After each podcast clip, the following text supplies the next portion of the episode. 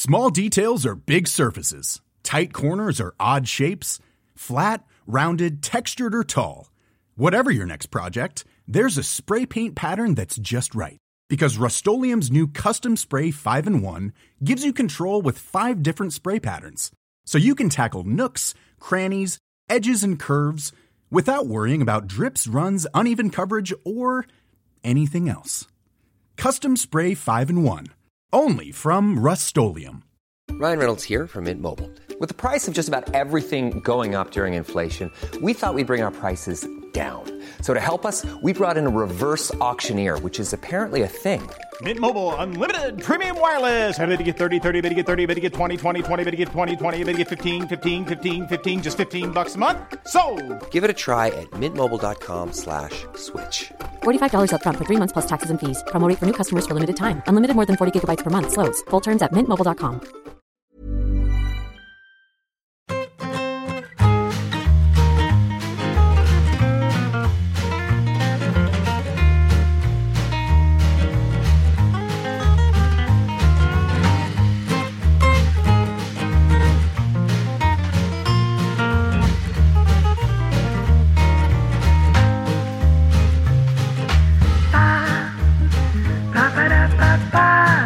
Vi que muchos seguidores de Saber y Empatar te preguntaban por un posible fichaje en la liga italiana. ¿A mí? Sí, a ti, porque el jugador en cuestión se llamaba Tío Cipot. A tío Cipot, efectivamente. Eh, eh, bueno, efectivamente, es un jugador que, que cae muy bien a banda, ¿no? Eh, claro. Sí. Hostia, qué naming, ¿no? Es maravilloso. Pero, pero en la camiseta, no, no veis si la camiseta ponía Cipot, tío Cipot, tío, o ¿Y sea, te gustaría, te gustaría, ¿no? Transportador de ángulos, como siempre, tío guion Cipot. Me parecería lo correcto en este caso. con Sí. guion. Sí. Sí, me gustaría. Y de. Y luego de Italia también nos han echado en cara que el señor este Chedira, Ah, que sí. marcó el otro día un hat-trick, al, al descanso llevaba un hat-trick ya en la Serie B. ¿Cómo será la Serie B, no, amigos? ¿Eh? ¿No, no, no os parece? O sea, ¿cómo será la, se- la Serie B, tío? Eso tiene que ser. Deberían eh, llamarle Serie Z, ¿no, Carleto? Claro, tío. O sea, tiene que ser fino eso. Esto lo daban por footers. ¿Os acordáis? El año pasado daban la Serie la- B por footers. Aquella plataforma que nos dijeron que era una maravilla, ¿no? De la, de la tecnología y todas estas cosas. Y otras cosas que me maravillan, yo siempre pensaba, ¿quién estará viendo esto? O sea, ¿no? Sí. Bueno, hombre, lo- yo creo que se veían sobre todo los partidos del Deportivo, ¿no? En footers. No, que sí, no, no, si me refiero, quiero decir, la del Serie B. Racing. O sea, con la oferta de movidas que hay. A mí me pasa, por ejemplo, esto es del Mega Loser. Yo tengo de todo, como bien sabéis, porque además me agobio si no lo tengo. Pero una cosa que no tengo, porque he decidido este año, que es que el año pasado lo pagué y no vine un partido, tío, me dice de lo de la liga para, hacer, para ver la LEB Oro. ¿Así? Y es que el año, el año, el año pasado, de verdad, es que vi dos, dos partidos y he dicho, hostia, no puede ser, tío. No puede ser. Sí. Puede ser. desme- des- desmentimos, parece- desmentimos que la revista a la que estás suscrito eh, y que no abres nunca sea Playboy, como nos han dicho en los comentarios. Hostia, qué buena. Esa, Ojalá. esa la abrirías. Hostia, me fliparía. No, no, claro. Sí. Podemos dar una pista de, de esa revista, ¿no? Tiene nombre de animal. Tiene nombre de animal. Sí. Pero es probable que el 99% de los que nos ven no hayan oído la hablar de ella jamás. O sea que. Pero bueno, de- de- Bueno, Dani, yo- ¿tú, tú estás suscrito también a cosas que luego no consumes? Bueno, yo estuve suscrito un tiempo a, a la revista de PC Fútbol. ¿Cómo? ¿Qué dices? Un momento, un momento, un momento, un momento. Eh, no hablamos de la revista que te venía en el PC Fútbol para meter los escuditos de los equipos, ¿no? Que salía Michael. Robinson. ¿Había una revista del PC Fútbol? Había una revista mensual, creo recordar que era mensual, de PC Exclusiva, Fútbol. ¿No os acordáis que se escribía? Exclusiva. Sí, sí, Ni sí, sí. idea. O sea, Eh, en los- yo me- eh, no, no me gustaría mentir, pero creo que era mensual. Sí. PC Fútbol y, y con trucos para, lo- para el juego y para, y para, vamos, para que, que se te viera mejor entrenar, etcétera. Sí, sí. Ya, ya, ya, ya. Hostia, qué maravilla. Madre mía. Y, y daba para, y daba para revista mensual eso. Pues, no, hombre, venían otras cosas. Es que no sé si os acordáis, sería fantástico, pero claro, podía. Pero era, eran mm, las primeras páginas como con trucos y luego ya eh, próximos juegos que van a salir, deportes, ¿no? Yo, eh, te anunciaban PC Calcio, PC Premier, ¿no, ¿no os acordáis de eso? Esa apertura. No, no, no. no. No, no, bueno, no. bueno, bueno, bueno, bueno, bueno. Me parece. Eh, Patch, entra ahora mismo en, en eBay o donde tú te manejes. Estoy- estaba entrando en tiempo real en todo colección y vamos aquí a arrasar con lo que haya, vamos, o sea, vamos, eh. Joder. Oye, no me acuerdo de esto, tío, ¿eh? No, Nada, yo, ¿eh? Cero. yo tampoco. Yo tampoco. Oye, ¿y a- ¿vosotros recordáis el Canal 10? Canal 10. Canal 10, sí, Sí. sí. Un- Sí, ¿No? sí, sí, Dani sí, ¿eh? Dani sí se acuerda del Canal 10. sí, sí. ¿Qué pasa? No sé. La ¿no? televisión diría yo que de finales de los 80, ¿no? Estaba Sí. ahí. Principios 90, sí. Que era como por, por satélite y era de pago, ¿puede ser? Sí, sí, sí, sí, sí, sí, sí, perfectamente. Y estaba Sí, ahí sí, sí. Calviño o algo así. ¿Nadia? Es o- posible. No, no, yo no. Pero es posible, sí, sí. Yo, yo recuerdo un canal de pago, eh, finales 80, principios 90, eh, con, Sí, sí. con ofertas, eh, series, alguna tele- algún programa así un poco random, sí, sí. José María Calviño, sí. Joder, no, esta no, o sea, Madre mía, Patch, yo, te, yo que te hacía el, el espectador más fiel de Canal 10, igual. Sí, ya, pues no, es que, o sea, no me acuerdo. Me acuerdo de una televisión que tenía Frade, que no me acuerdo qué número era, ¿os acordáis? Sí, pero esto es anterior, sí, sí. Pero que era, era abierta, ¿eh? Era abierta. Sí, Esto, esto es Canal 7, lo que dices tú. Canal 7, que Canal exacto. 7, En eso alguna es. eso es. televisión, si no resintonizas, sigue saliendo. Canal 7. sí, sí, sí, claro. Con dos imágenes, alguna, alguna teletienda, pero sigue saliendo. sí, sí. Hostia, tío. Dice la Wikipedia que sus emisiones empezaron en enero de 1988 y finalizaron en septiembre del mismo año. El canal, el canal llegó a los 654 abonados. ¿Qué me estás diciendo? Más o menos, lo- más o menos los de paquetes. Bueno, no, no te metas con paquetes que ha hecho Carleto, ha estado allí Carleto. ¿Has estado allí? No, todavía, ¿no? Ah, sí, claro. Y has, est- has estado Bueno, ya, has estado. Has estado ¿Has ya. estado? Y, y claro, está- estás encerrado en casa en cuarentena, lógicamente. Eh, tengo- no puedo decir nada, eh, ¿me tenéis? No, Claro, es verdad. no he estado, joder. Te- en cuando se graba esto todavía no está.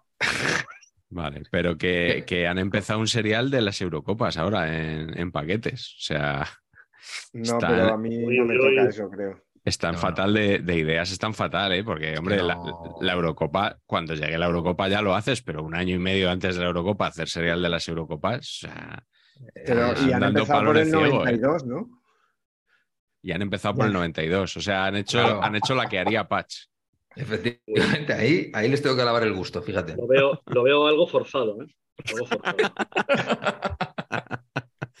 Muy bien, Dani, así me gusta, así me gusta. Exactamente. De- Es que a mí me han propuesto algo, pero no, no, espera, voy a mirar. Que ya, no, ya ni me acuerdo, porque a los pobres les he cambiado tres veces, joder. No me digas que vas a hablar de cine, Carleto. No, no. Sería increíble, ¿no? Pero con, con el potencial creativo que tienen estos, igual se les ha ocurrido que podrías hablar de cine. Eh, conceptualmente, Ah, sí, perdón. una sí, apuesta sí, arriesgada, ¿eh? Pero bueno, podría Fútbol funcionar. y, fútbol y documentales, sí. Pero, ah, pero ¿no vas a hablar de tu libro? Sí, hombre, No hemos, no, fíjate, no hemos hablado de eso, hombre. Digo yo que podré citarlo, Hombre, pero vamos. se da por supuesto. Me autocitaré. Te voy a decir una cosa, yo quedé con ellos en ir al programa para hablar de la reedición de frases de fútbol y ha pasado un año ya, ¿eh? Ha pasado sí? un año ya y Sí. aquí sigo esperando, sentado como me veis. Penando. Los únicos programas serios son los que hace el señor Daniel Blanco. Exactamente. Sí, Señor, Ahí estamos. sí señor, porque Que es una pieza... Y luego se habla de lo que se tiene que hablar. Sí, sí, sí. Exacto. Bueno, eh, déjame decir, Miguel, que Sí, hoy, ahora mismo estamos cerrando completamente ya el círculo, porque los tres en algún momento habéis pasado por, por el primer palo en el radio y yo hoy paso por saber empatar, con lo cual lo me parece que es una forma apoteósica de cerrar el círculo. no, no, no, pero no está, no, esto se cerrará convenientemente cuando consigamos el objetivo de que Hombre. Patch Ah, bueno. Hombre, sea yo estoy- tertuliano. yo estoy aquí hoy, o sea, no puedo estar más nervioso. Me lo estoy jugando todo. A ver, tampoco, eh, en realidad tampoco tengo nada que jugarme porque yo creo que ya he demostrado con mi trayectoria en el periodismo, mi larga trayectoria, que soy un hombre todoterreno. O sea, quiero decir, no tengo, ahora mismo no tengo por qué jugarme nada, pero me siento como si estuviera debutando. Fíjate, a- a- con- fíjate, es increíble. Y fíjate, Patch, que hasta han dejado de una colaboración que tenías por ahí, ¿no? Sí, han No has, tenido, no has vuelto a tener noticias, ¿no? Neto, neto han pasado de mi culo. O sea, me prometieron el oro y el moro y no Sí. está pasando, mi querido amigo. O sea, esto es así. Pues nada, hay que poner todas las fichas en, Sí. en el primer palo, clarísimamente. Primer palo. Por eso hoy hemos traído a Dani Blanco, bueno, por eso y por, por muchas cosas más. Porque, eh, bueno, yo lo conozco desde hace muchos años, a él y a su hermano, a Raúl, Sí. que, que estudiaron en mi colegio. Eh, ese es un motivo de peso para estar aquí. El, el- el segundo el que es que más. es un gran seguidor del programa. sí. Eh, el tercero, que pese a que es culé, estuvo en la presentación de Cidanes y Cargoles Cargoles. y adquirió un ejemplar. Es cierto. Increíble. Y luego que es un hombre de, de radio de muchísimos años. Estaba pensando antes, Dani, en cuántas radios has estado, porque estuviste, recuerdo, en la COPE, creo que estuviste Sí. en la SER también de, Sí. de becario, ¿no? Lo que pasa, claro, lo que pasa es que el COPE y SER, la SER sobre todo, porque la SER hice mi, mi primera beca de periodismo es en la SER, y en la COPE estuve año y medio. Y en esta, en el radio, es cuando ya, pues desde 2009, desde el, el comienzo de la, de la emisora, hasta, o sea, el- donde más tiempo he estado ha sido en el radio. Y luego, pues, ya llevas dejado tre- ver por- 13, 14 años en el radio, llevas. Sí, desde que empezó la radio. La radio cumplió en septiembre pasado Ya, ya, ya. 13 años, cumplirá en septiembre 14. Y además en septiembre cumple 14 años y 15 temporadas, con lo cual será una gran temporada, porque hombre, siempre los números redondos, 10, 15, 20 temporadas, pues son, Sí. son para celebrar. Oye, ¿y con Federico qué tal te llevas? Con Federico me llevo muy bien. Con Federico me llevo muy bien. Sí. Sí, sí, es una, es, un- es una gran persona. Lo que pasa es que Federico tiene lo que tiene, que por el pasillo es uno y se enciende el, el micrófono, se enciende la lucecita roja del micrófono y es otro. Se, enciende, se encienden varias cosas rojas ahí, ¿no? A ver. Exacto. Estos Bueno. últimos días atrás est- ha ha estado convulsa la convulsión. Sí, La sí, sí, sí, convulsión sí, sí. habitual, La convulsión habitual de, de Federico convulsa por, por sus críticas a, a Vox. Mm, Sí, sí. Sí, sí. Ha estado Bueno, muy. Yo a- a- lo- admiro una cosa de Federico que es mm, que se levanta por las mañanas con ese ánimo. O sea, es una, una cosa ya te a digo. tener en cuenta. ¿eh? Que a las 6 de la mañana te pueda despertar de, un- de un- de una voz de la cama. ¿eh? Pero bueno. sí. Bueno, de, de Es Radio nos gusta, nos gusta el programa de Garci, ¿no? Hombre, Cowboys Sí. de Medianoche. Eh, escuchamos, bueno, en el caso de Patch, escucha fielmente el primer palo. Y Dani es el que hace el primer palo cuando no está Juanma Rodríguez. Eh, Correcto. También te, te pregunto también por Juanma, porque es un personajazo tremendo en la tele. eh, una persona probablemente mucho más culta de lo que la gente cree. Bueno, probablemente no, seguro. Eh, ¿Y qué, qué- qué tal trabajas con él? Muy bien. Eh, la verdad es que mm, hay- la, la gente se sorprendería. ¿eh? La gente- trabajar con Juanma es un, es un espectáculo, porque es una persona de radio, es una persona súper culta, súper culta, y además mezcla en radio cuando se enciende el mi- el- la luz roja, como con Federico, mezcla ese personaje de tele y personaje de radio, con lo cual es fantástico. Yo quiero, mm, si me permites una anécdota, me va a matar, Juanma, te lo voy a contar. Entonces, cuenta. Entonces para adelante, claro. Efectivamente. Exclusiva. Juanma es una persona tan, tan eh, distinta cuando está en la redacción, que cuando está en el micrófono, que el día famoso de la eliminatoria Barcelona-Paris Saint-Germain, que, hombre, es un arbitraje algo casero, podríamos decir, ¿no? De te quin. Eh, ese día, pues él, él a las 11 menos un minuto dijo, "Uf, pues la verdad, hombre, Emery, la verdad es que el árbitro ha estado casero, pero e- es Emery el principal culpable. Y de repente, un minuto después, a las 11, había sido el mayor robo de la historia del fútbol mundial.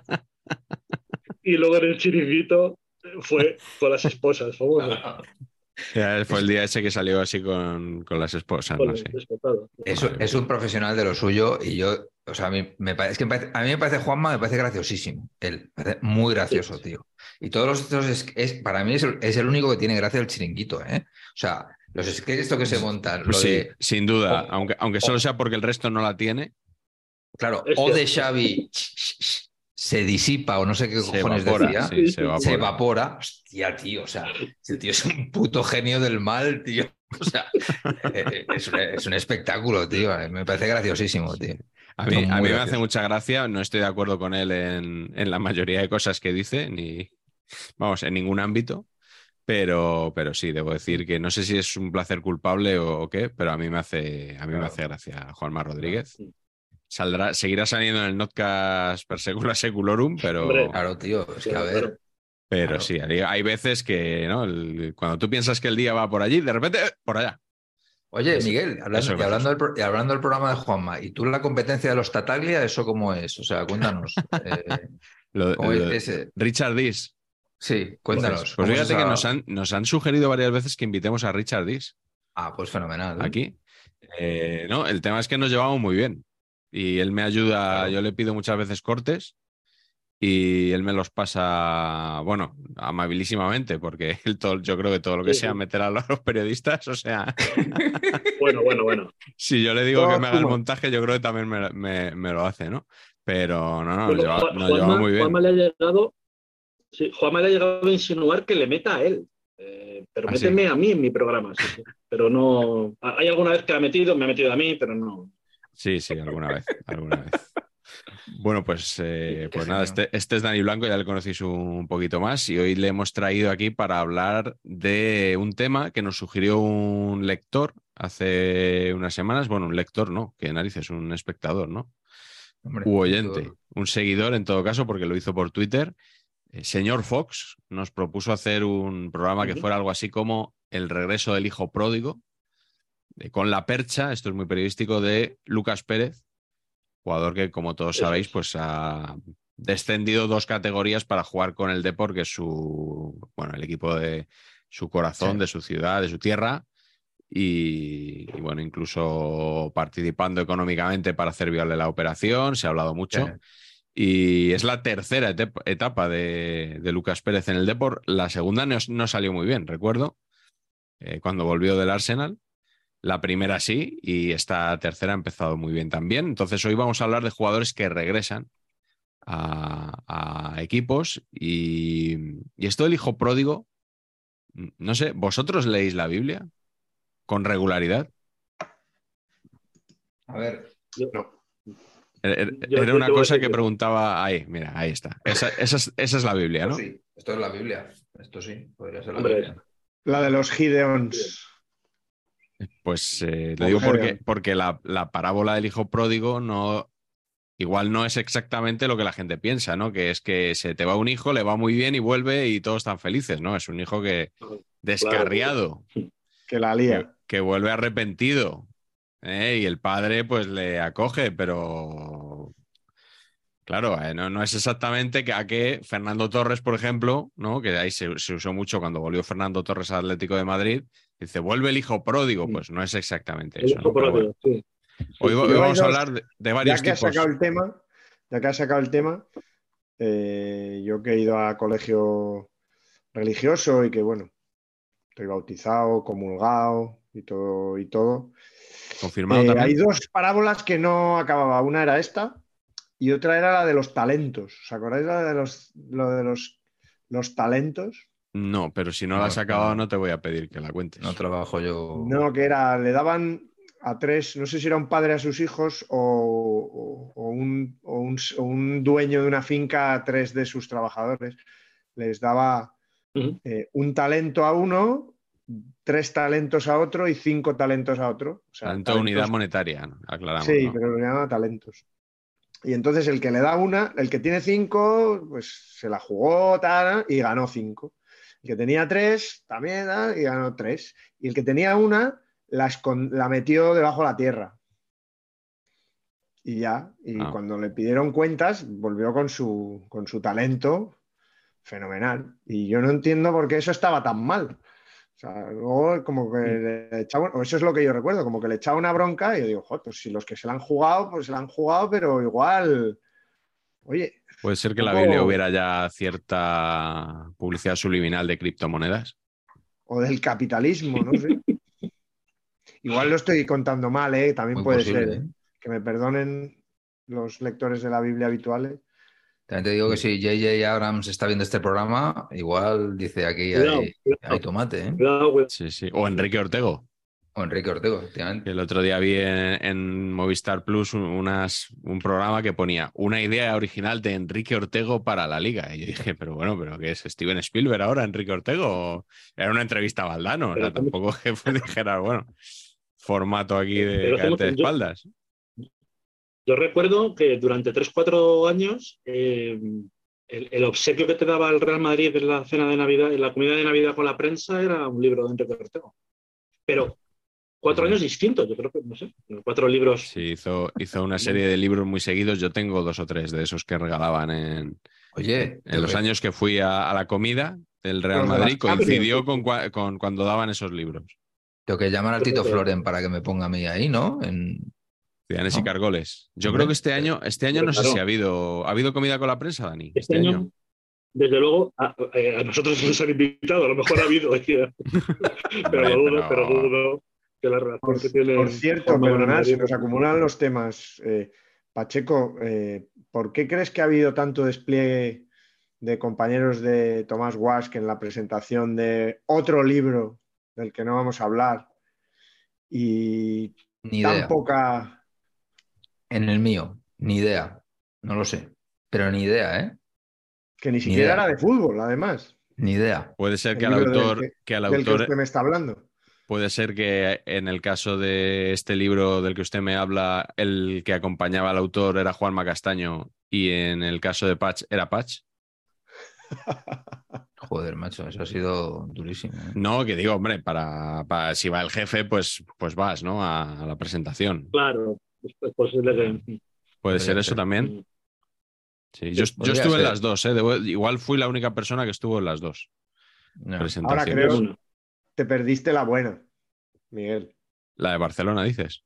No, la del libro de Alfredo Relaño a Sí, cargo claro. de Valdano y Iñaki Gabilondo. Claro, pero es que sabes que en, eh, en- en Madrid ahora solo vacunan en un hospital. ¿Y cuántas personas había pinchando el viernes por la tarde a todo Madrid? Una persona. Una persona. Entonces, claro, estuve pues como hora y media esperando en la cola. Vamos a meterle a Díaz Ayuso, que ya hemos hablado bien de Federico. Vamos a meterle a Díaz Ayuso. Eh, Nada, nada, no, no nos vamos a meter ahí, vamos a empezar ya con, con el tema. Como siempre, os tenéis que suscribir al canal y darle like al vídeo para que lo vea más gente. Vuestras aportaciones serán bien recibidas también. ¿Os habéis fijado que siempre nos donan más o menos las mismas personas?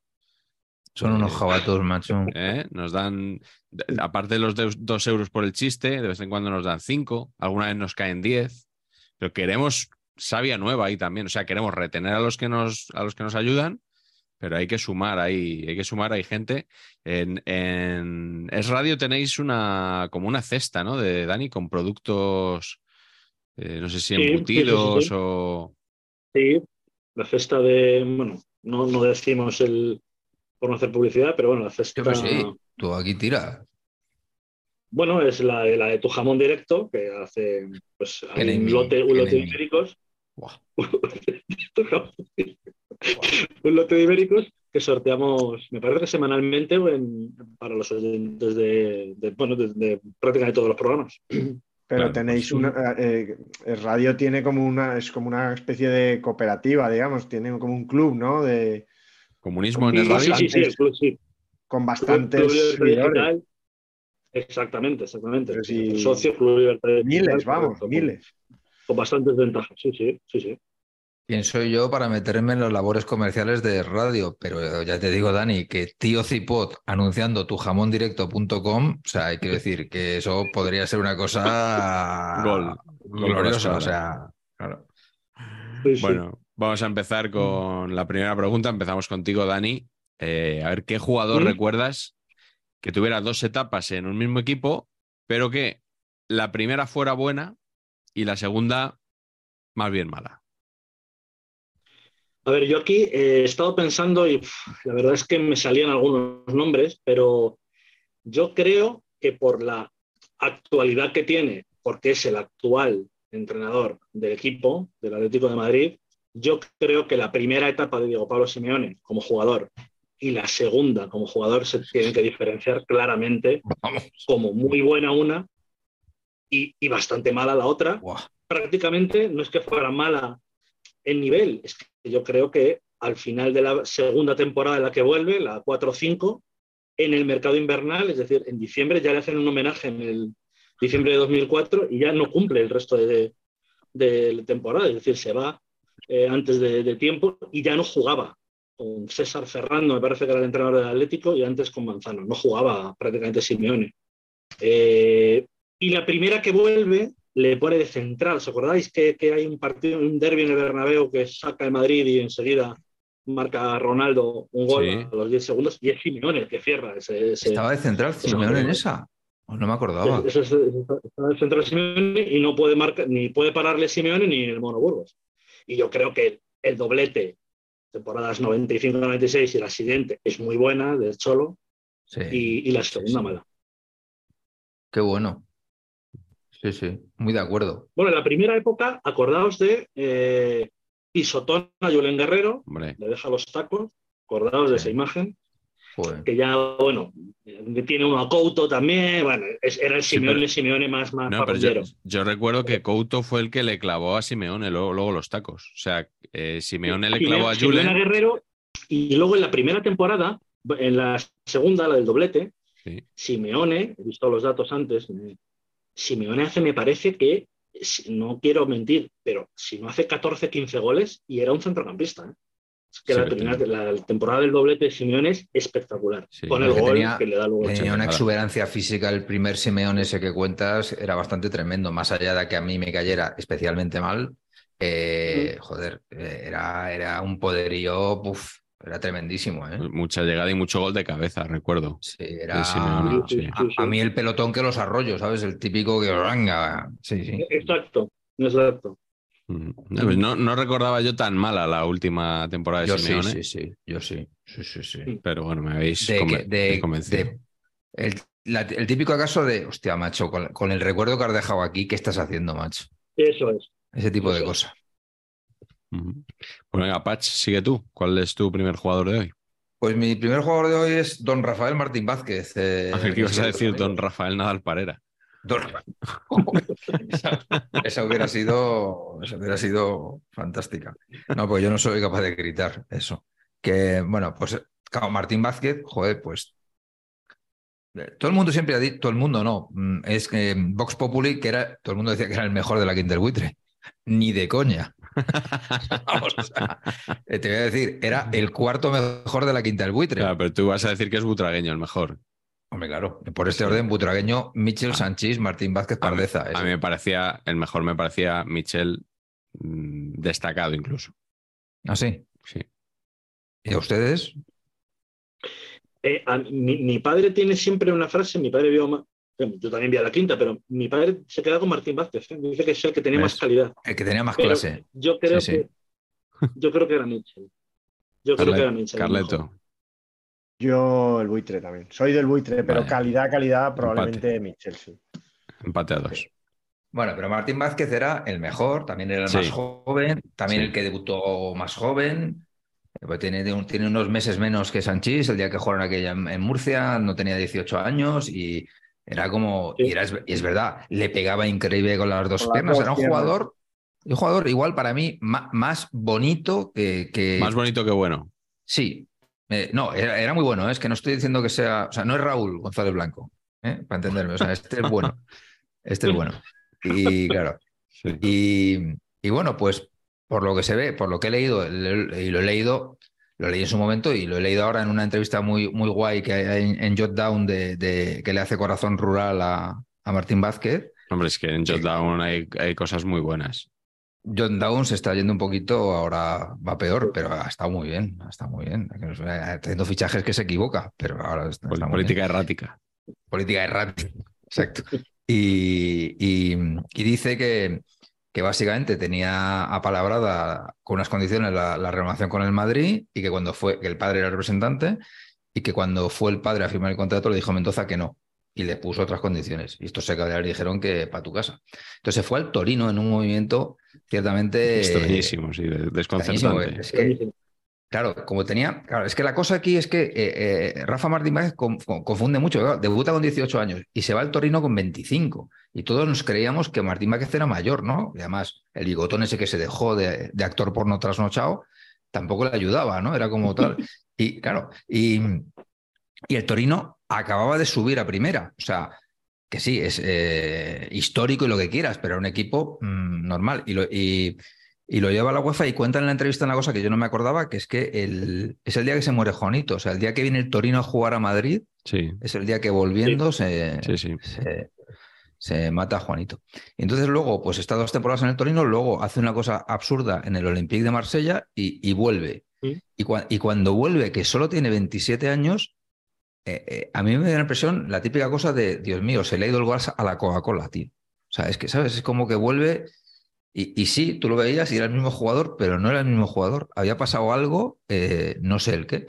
Y estuvo tres temporadas que no estuvo mal, pero es que no estuvo bien. Y desde luego para mí nunca fue otra vez el que... O sea, si me atengo a la literalidad de tu pregunta, hombre, la segunda etapa fue peor, pero no fue excesivamente sí. mala. Pero comparado sí. con el potencial que tenía, sí me pareció que fue y luego se fue al Depor y en el Depor hizo dos temporadas que no existió. Bueno, se lesionó, en, en una se lesionó en la pretemporada, ¿eh? Claro. de gravedad. Y está, y está ahí caído el hombre que ya no remonta y ya está. Eh, joder, eh, uf, qué duro. Un tío, con, ah, para mí, eso sí, eh, contradiciendo, bueno, contradiciendo no, eh, afinando lo que he dicho al principio, a mí me parece que, eh, hostia, no era el mejor de la quinta del buitre, pero es un jugador que yo creo que no ha exprimido todo el potencial que tenía, que era mejor jugador de lo que de la carrera que tuvo. Parecía que tenía que haber sido más.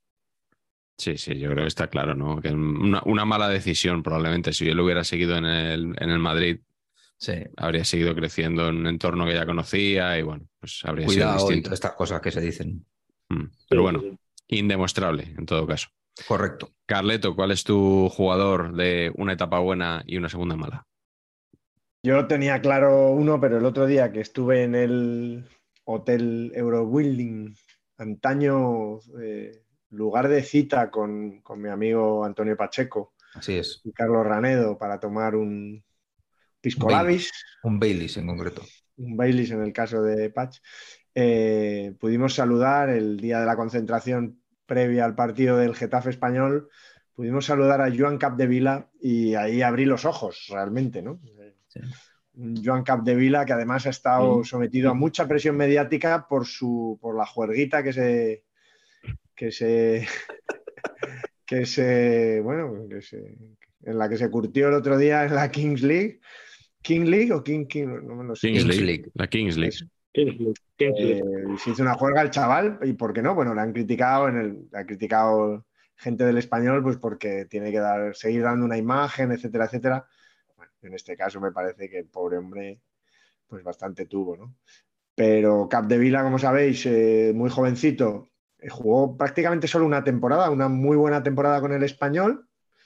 Él había jugado en el B y enseguida fichó por el, por el Deportivo de La Coruña, ¿no? Luego pasó por el Villarreal y a la vuelta ya, después de ganar el Mundial y tal, pues volvió dos temporadas al español y la verdad que no fueron las, no fueron las mejores pero a mí realmente el, el retorno que, que, que, que, recuerdo más profundamente es el de Jordi Lardín. Jordi Lardín, que recordáis que, con Roberto Fresnedoso dejaron un pastizal en el español, el Atleti pagó una pasta, más de 2.000 kilos, yo creo, por los dos. 2.000 kilos ¿eh? de aquella. Y, y, en el Atleti tuvo mala suerte, aunque hizo alguna temporada que no estuvo mal, pero tuvo mala suerte con uno, ¿os acordáis? Tuvo un accidente. De coche. Eh, de coche. Muy jodido, sí, sí. Eh, quedó sí, siniestro total.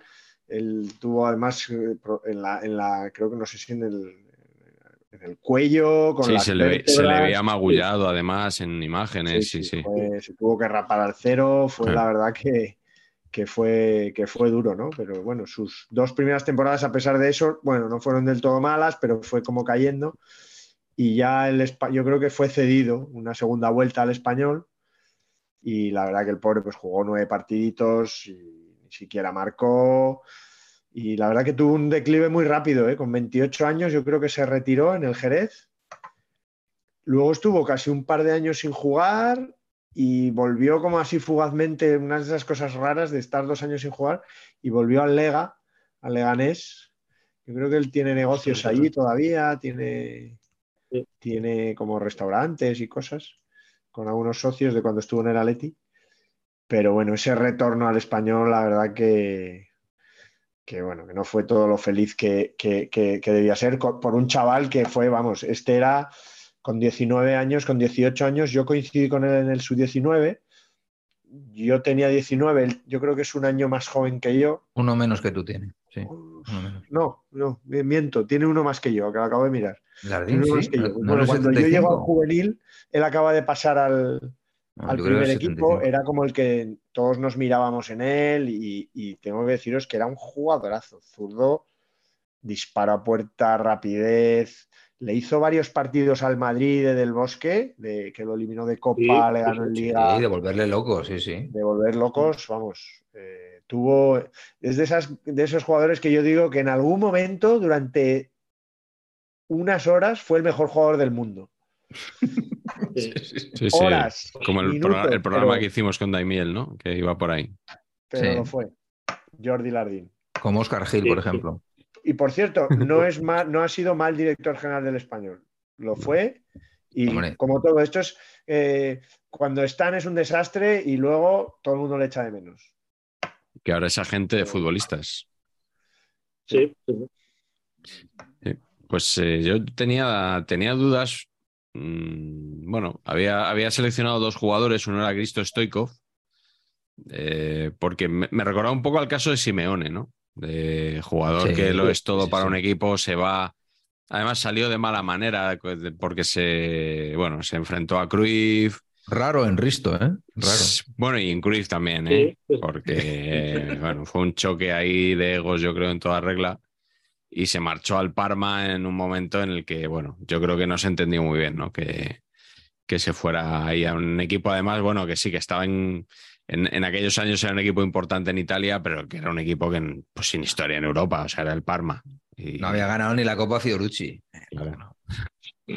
Exactamente. Y bueno, luego volvió y estuvo una temporada más en, eh, en el Barça, ya post-Cruyff, y, y luego acabó en Japón, pero previo paso por el, por el no, acabó en Estados Unidos, eh, previo paso por el Al Nasser, el equipo de, de Don Cristiano Sí. en la actualidad. Pero yo quería hablar de Fernando Torres, porque creo que su segunda etapa en el Atleti fue muy decepcionante. He estado mirando los números eh, y veo que en, que en una de las ligas, después de su regreso, marcó 11 goles. Eh, me ha sorprendido. Yo, desde luego, no recordaba que Torres hubiera marcado, ah, hubiera llegado a 10 goles en, en absoluto. Eh, me parece que, que, claro, que la vuelta de Torres, que, que por cierto que nos acompaña aquí en este libro que escribió Petón a partir de, conversaciones suyas con Carlos Matallanas, eh, que ahora hace un, un par de años que, que nos dejó, eh, pues volvió al Atleti, la gente se ilusionó mucho y yo creo que fue, fue poquito. Yo creo que él, pese a que tenía solo 30 años, eh, venía de, de estar en, no jugaba en un Milan muy, muy, muy menor. Eh, venía del. Chelsea que había pagado un pastizal por él y nunca había terminado de explotar en el Chelsea. Acordaos cuando el Chelsea gana la Copa de Europa, que él marca un gol en el Camp Nou, pero es suplente. O sea, es un jugador que tiene Suplente un, que tiene un papel eh, menor. Eh, entonces yo creo que él vuelve al Atleti. Algún periodista le leí incluso decir que algo así como que los medios de comunicación estaban ninguneando la noticia más importante del deporte español en los últimos años, que era el regreso de Fernando Torres al Atlético de Madrid. Bueno, de estas cosas que, de estas cosas que se escriben. Eh, bueno, pues, pues si esa era la expectativa, pues evidentemente la segunda etapa de Torres en Atleti fue mala. Y, y al menos se pudo, perdió la, la final de Milán, eh, porque vuelve justo unos meses después de la de Lisboa. Y, y, perdió la final de Milán y al menos pudo despedirse con la Europa League, ¿no? con, el, con, el, con, el, título de Europa League contra el, contra el Olympique de Marsella. Así que bueno, creo que no me lo discutís esto, ¿no? No. Sí, pero, pero yo tengo un matiz. Yo tengo vale, un matiz. Venga. Y es que, eh, estando de acuerdo contigo, yo creo que en la, en la de Milán, en la temporada que acaba con la, con la sí. Champions de Milán, que pierde el Atleti, es titular en la final, hace una gran semifinal con el Bayern y hace un partido, si os acordáis, en el Camp Nou, bueno, él marca el gol. Lo que pasa es que es expulsado muy pronto. Sí, sí, sí. Por esa doble tarjeta amarilla rigurosa. Vamos a, vamos a decir de forma, de forma rigurosa, sí. Eso es. Sí, sí. Eh, pero, pero, sin embargo, es, esa, esa, Champions él la hace buena, con lo cual es verdad que la sensación que te queda es que la segunda temporada, la segunda época de Torres no es buena, pero como es muy protagonista en las, en las Champions, porque me, me, parece que está a buen nivel, pues te mm. queda un, un regustillo algo mejor algo mejor. ¿eh? Y no Dani, también, también ahora eh, he recordado que en la Copa del Rey le hace, creo que son dos goles al Real Madrid, en una eliminatoria sí. en, en, la que el Atleti elimina al, al Madrid, que, que sí. siempre se decía, ¿no? Que Torres con el Atleti, pues que no le había marcado al Madrid y tal, y bueno, ahí lo consiguió. Sí. Bueno, para, para el Atleti eso siempre, siempre es importante. Bueno, pues vamos a, a seguir con la segunda pregunta. Eh, hoy tenemos solo cuatro preguntas por aquí escritas, pero yo creo que con lo que nos estamos alargando, eh, no, no, vamos a echar de menos. Vamos. De menos nada. Y si no, le podemos preguntar a Dani por alguno más de radio. ¿no? Y, y... Ah, pues sí. ¿Eh? Por Luis Herrero, uno de estos, no sé. No, bueno. Yo suelo oír mucho la. Bueno, en realidad Garci tiene tres tertulias en, en, en... Sí, sí. En el radio. ¿Ah, sí? Tiene la de Cowboys de medianoche, la de los jueves de Luis Herrero, que yo oigo mucho porque, porque no, no, no, tiene la misma línea, digamos, editorial que Federico, o, sea, o que el resto de la sí. emisora, digamos, es, digamos, es más, más diferente. Y, y, y, y, a Dani le oigo porque él hace muchos boletines ahí de deportes eh, por la tarde, ¿no? Te pilla, sí, digamos, por la tarde. empiezas a currar y te pilla muchos boletines y ahí, y ahí te, te, te, te he oído mucho también. Es un poco el David Sánchez de Es Radio, Garci, sí. puede ser. Aparece ahí en múltiples no, tertulias. Y, luego tiene otra con Petón y con. Joder, con. No me acuerdo cómo se llama, pero un, un amigo de Garci también. Ay, con, sí, con. ¿Cómo es? Con Agapito Maestre, la, Agapito, de, la de los. Agapito ¿no? Maestre. Eh, Petón y Garci, tienen otro. Pero Agapito Maestre, muy buen naming. Desconozco a este caballero, pero. sí, sí, sí, Muy bien, ¿no? Agapito Maestre. Sí. Eh, hemos acertado con los libros, Garci, Petón, o sea, claro, Carleto, tú, tú, tú, tienes por ahí uno del español. Yo tengo aquí no? Gloria a los héroes, Gloria a los héroes de Iván Molero y Quique Iglesias. Hombre. Quique Iglesias, por cierto, que, que falleció su, su, tío el otro día, el hermano ¿Ah, de. ¿sí? el, el, hermano de Paco Martínez Soria. ¿En serio? Quique Iglesias es nieto pero, de Paco sí, Martínez Soria. Sí, eso lo, lo, hemos contado alguna vez, pero y, y eh, tendría, sería muy mayor ya, ¿no? El, el tío, porque sí. Paco Martínez Soria claro. yo creo murió en los 80. Y ya era muy espera, mayor. Igual era, igual era.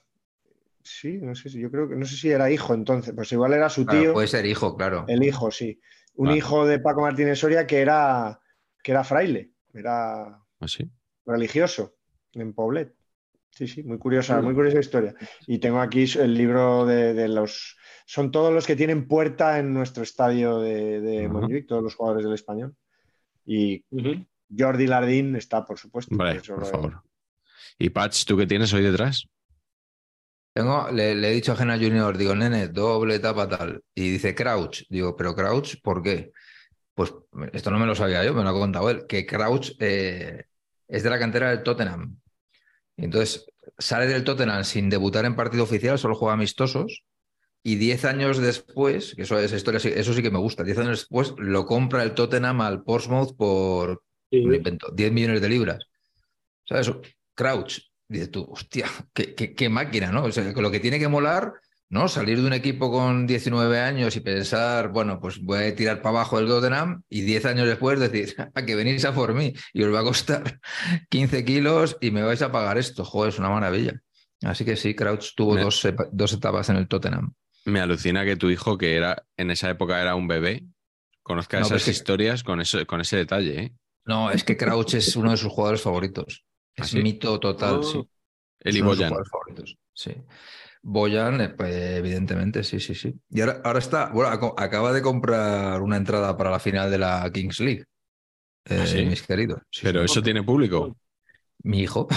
O sea, Pero se y no juega, sé lo que es. se juega habitualmente con público.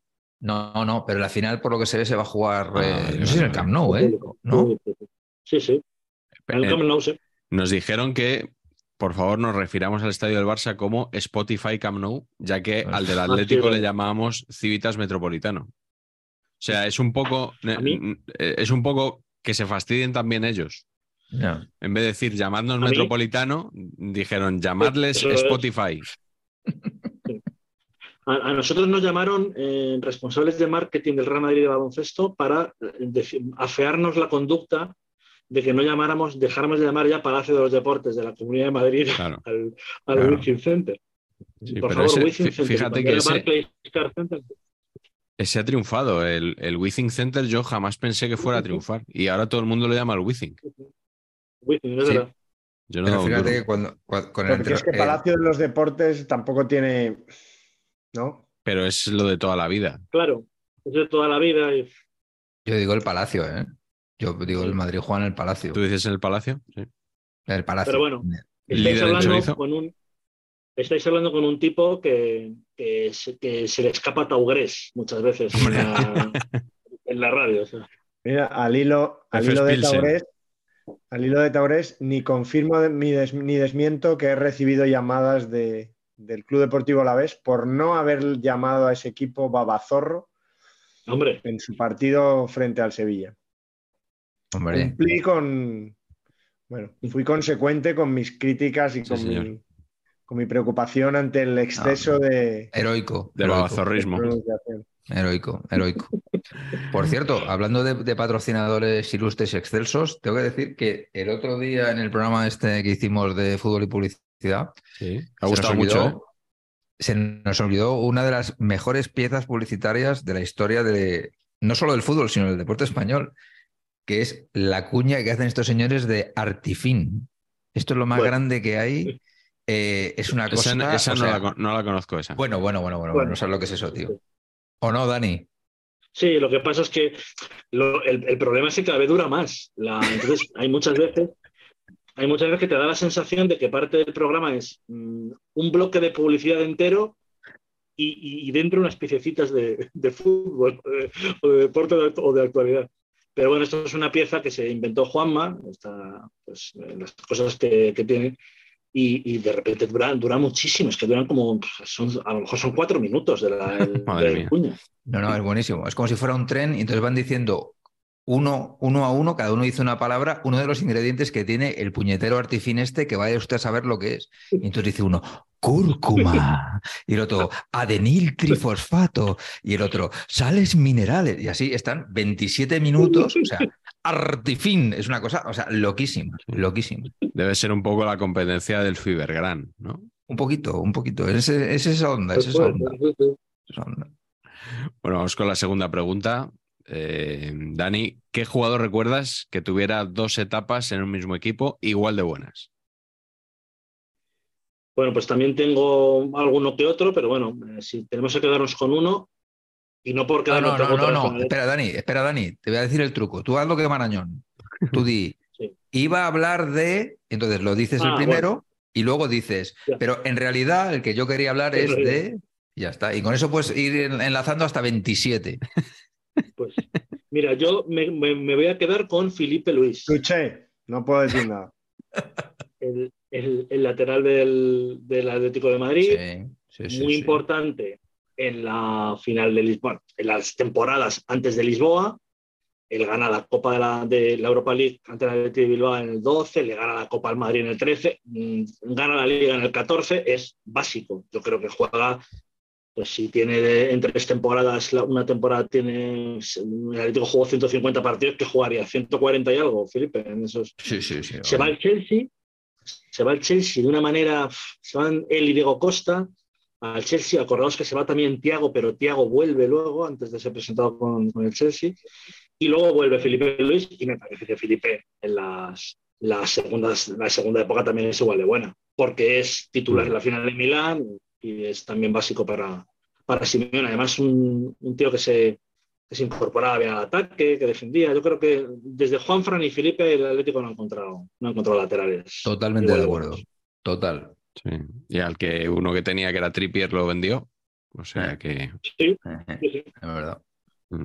Pero sí, es verdad, Felipe Luis tenía ahí esa continuidad. Luis Felipe, como le llamaban algunos comentaristas, ¿no? sí, Luis Felipe, sí, sí.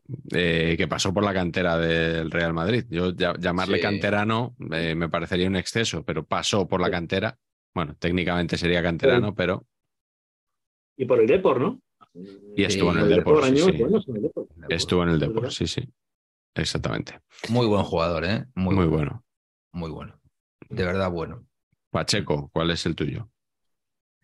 Bueno, pues eh, yo voy de frente, tengo dos. Y, y tengo dos porque, claro, sin subterfugios, dos. Y, ¿Y por qué? Porque son jugadores muy parecidos técnicamente. Son dos jugadores que son prácticamente gemelos en sus prestaciones futbolísticas, que son Vanega y Bustingorri, ¿no? Son dos jugadores absolutamente... La W.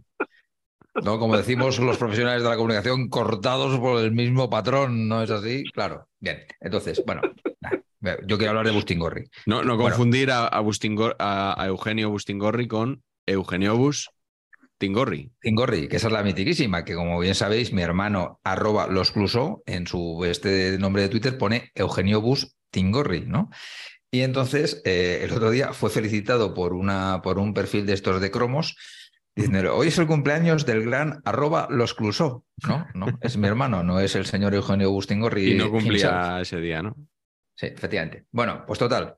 Vanega, eh, lo cito porque me hace mucha gracia que, que- que es doble, o sea, que es en el Valencia dos etapas y en el Sevilla dos etapas, y se ha rumoreado Sí, que se venía una tercera hora, ¿no? Que, que si Arabia no sé qué, igual Vanega ya tiene 86 años, pero yo te digo que haría una tercera buena también. Y como está el Sevilla ahora, vamos, o sea, Dios Padre Todopoderoso, por supuesto. Y a Vanega me ha gustado mucho siempre, más allá de esto de que, ay, me deja el freno de mano, chao, me ha atropellado el- eh, estas cosas que hacía las gasolineras. Los streams, todo eso. Todo esto, sí, estas cositas. Bueno, pero me ha gustado mucho. Pero claro, yo tengo que ponerme de pie ante don Eugenio Bustingorri, eh, excelso, excelso jugador, ¿no? Eh, Excelso pelotero, que no, una, dos, tres, sí, ocho temporadas en Osasuna del tirón, amigos. Le ficha el Atleti, juega una temporada del Atleti y dice, la ciudad no es para mí, y se vuelve a los Osasuna, donde ofrece otras cinco temporadas A, de a Osasuna. a Osasuna, donde ofrece Osasuna. cinco temporadas, una vez más, de excelso rendimiento, porque Bustingorri, como Nacho, mis queridos amigos, siempre cumple. Always delivers. Eso es así. Siempre cumple.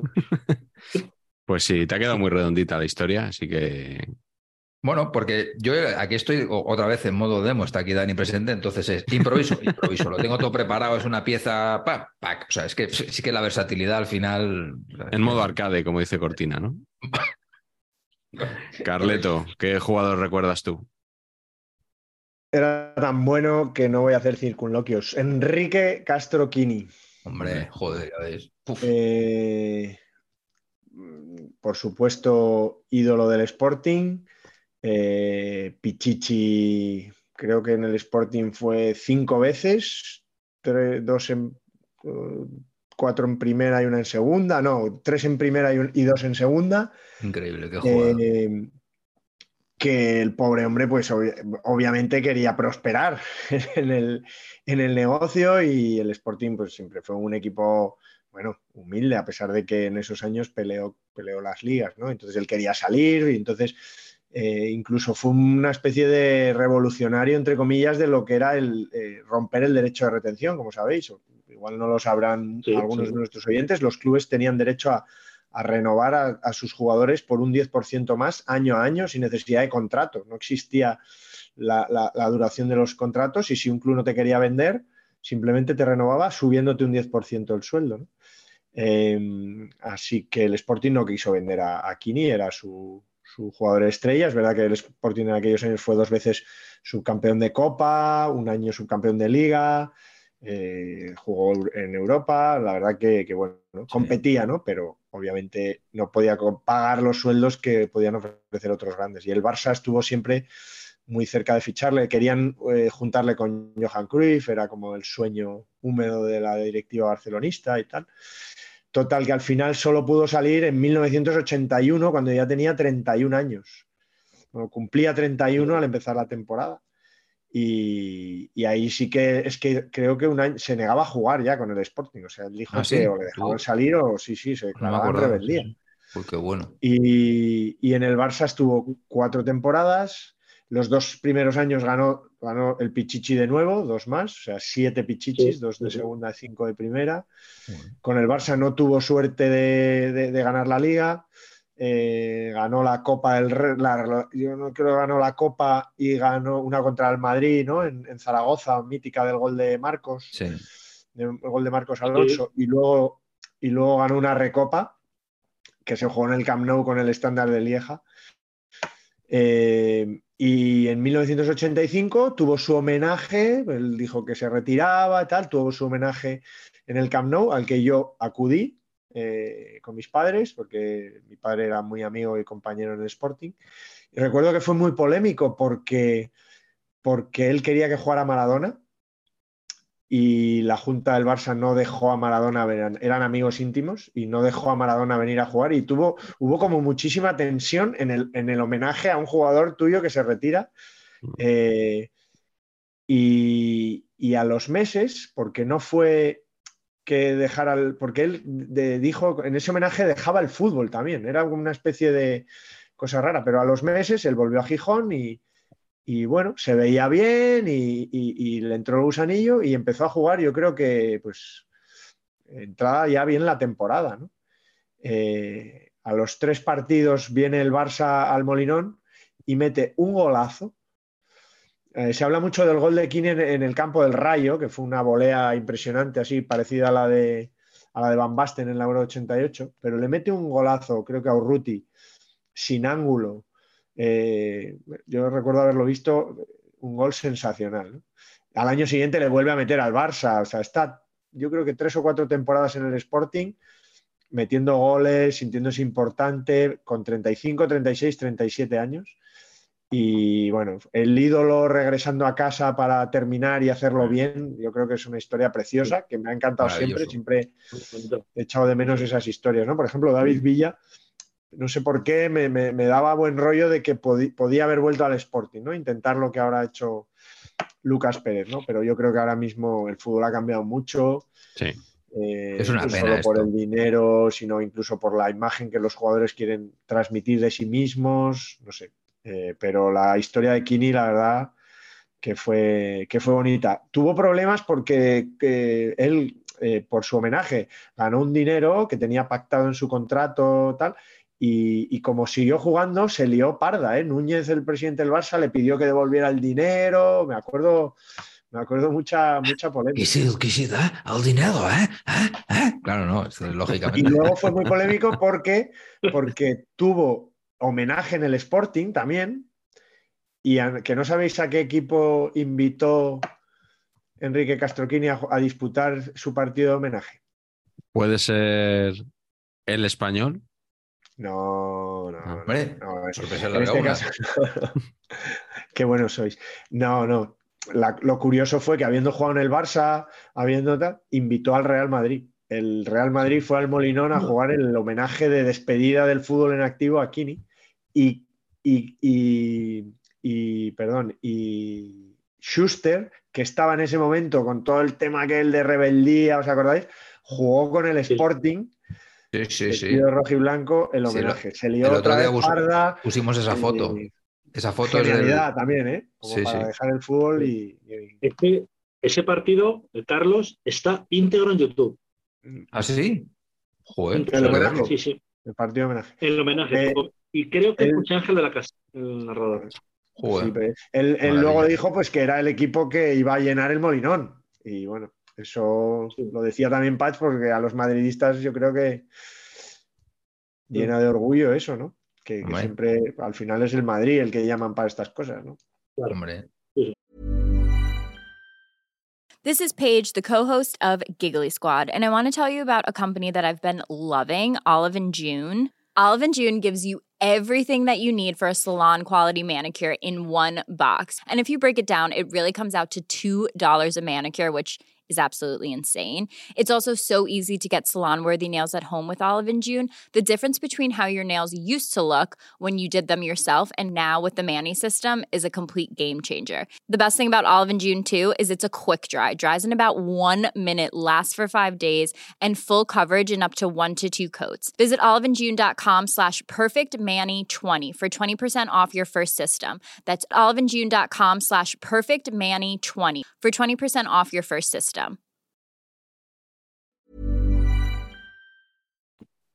Yo os, digo qué pena que, evidentemente, respetando el derecho de los profesionales a, hacer toda la hucha posible, pero qué pena que no haya más jugadores que, al fin de cuentas, tienen ya la, liga, la vida resuelta suya y de sus descendientes.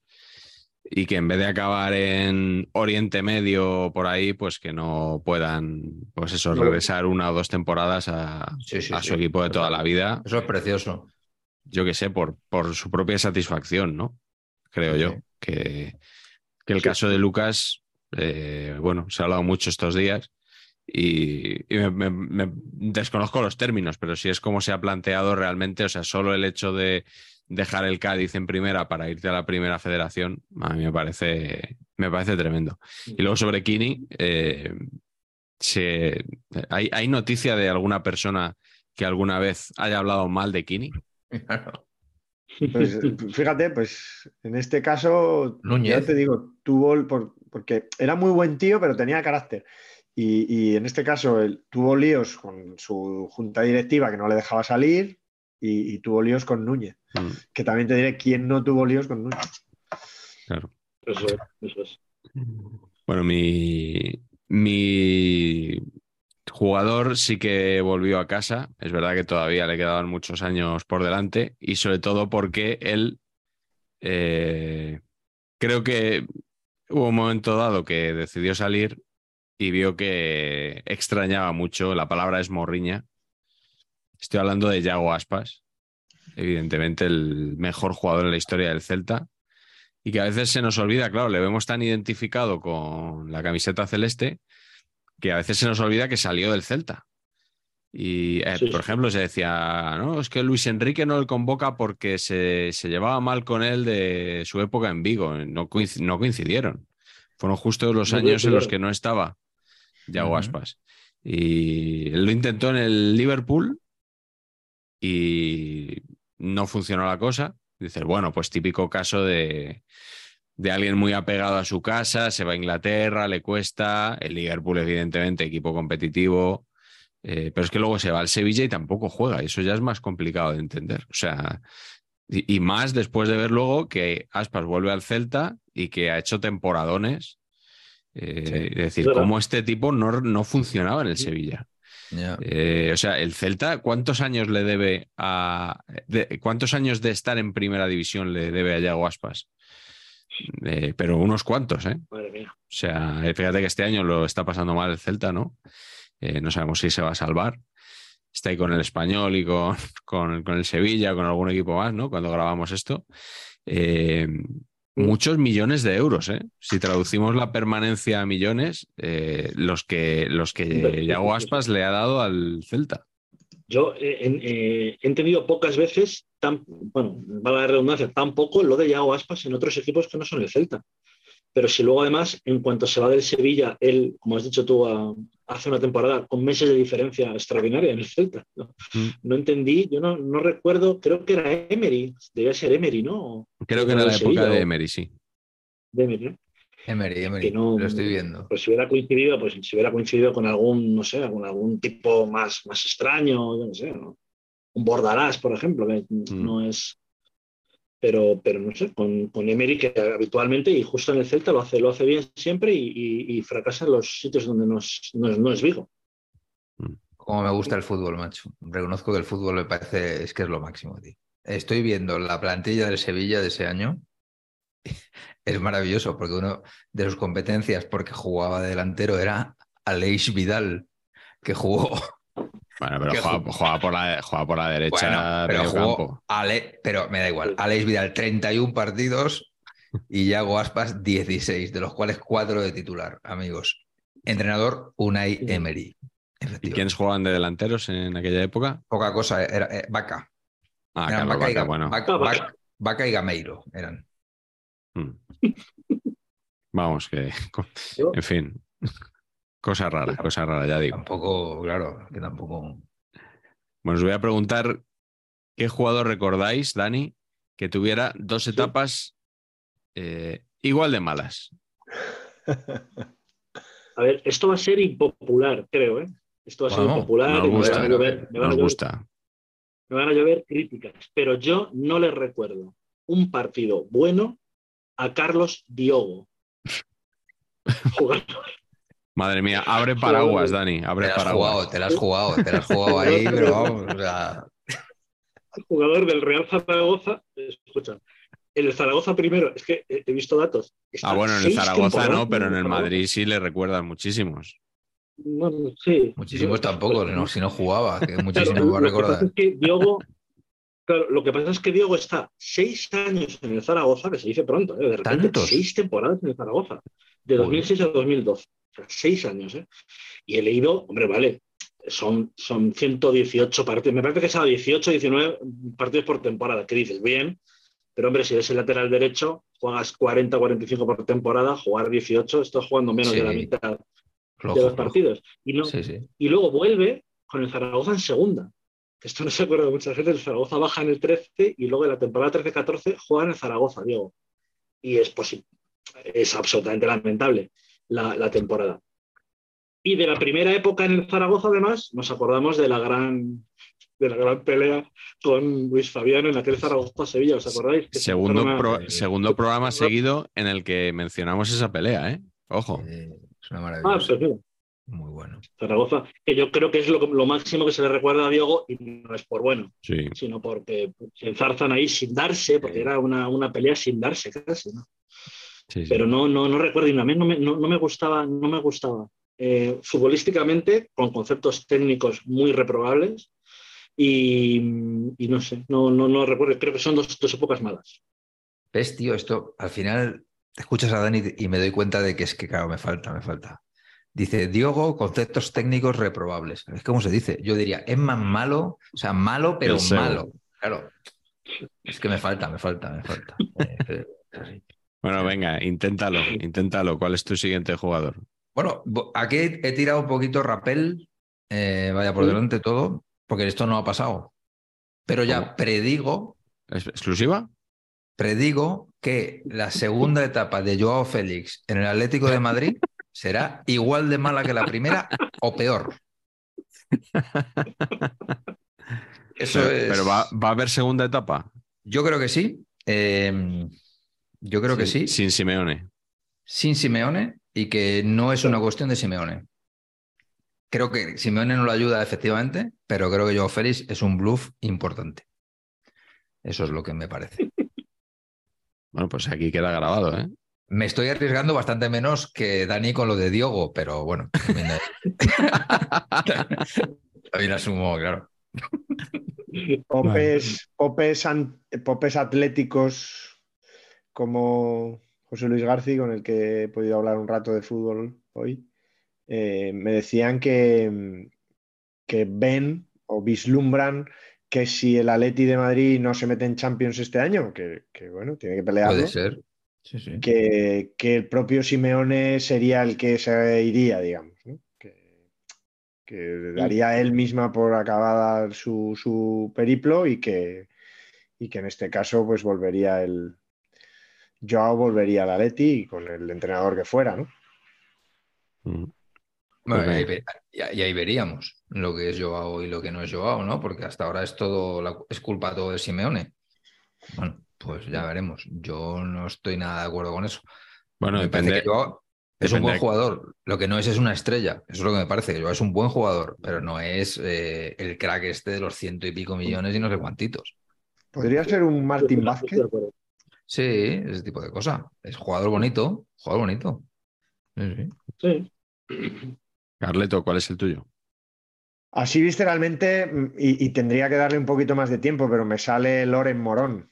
Eh, pero sería un poco reprocharle al pobre chaval su, en realidad, su mala temporada en el español, ¿no? Es, es un poco Eh. peliagudo porque, porque, joder, jugadores que, que salen de un equipo y, y luego regresan es porque en algún momento lo han tenido bien. Entonces, haciendo un poco de trampa, yo sí me acuerdo que Biurrun, eh, que jugó, pasó por el español, José Vicente. en Athletic. Sí, y sus jerseys de la abuela, chulísimos.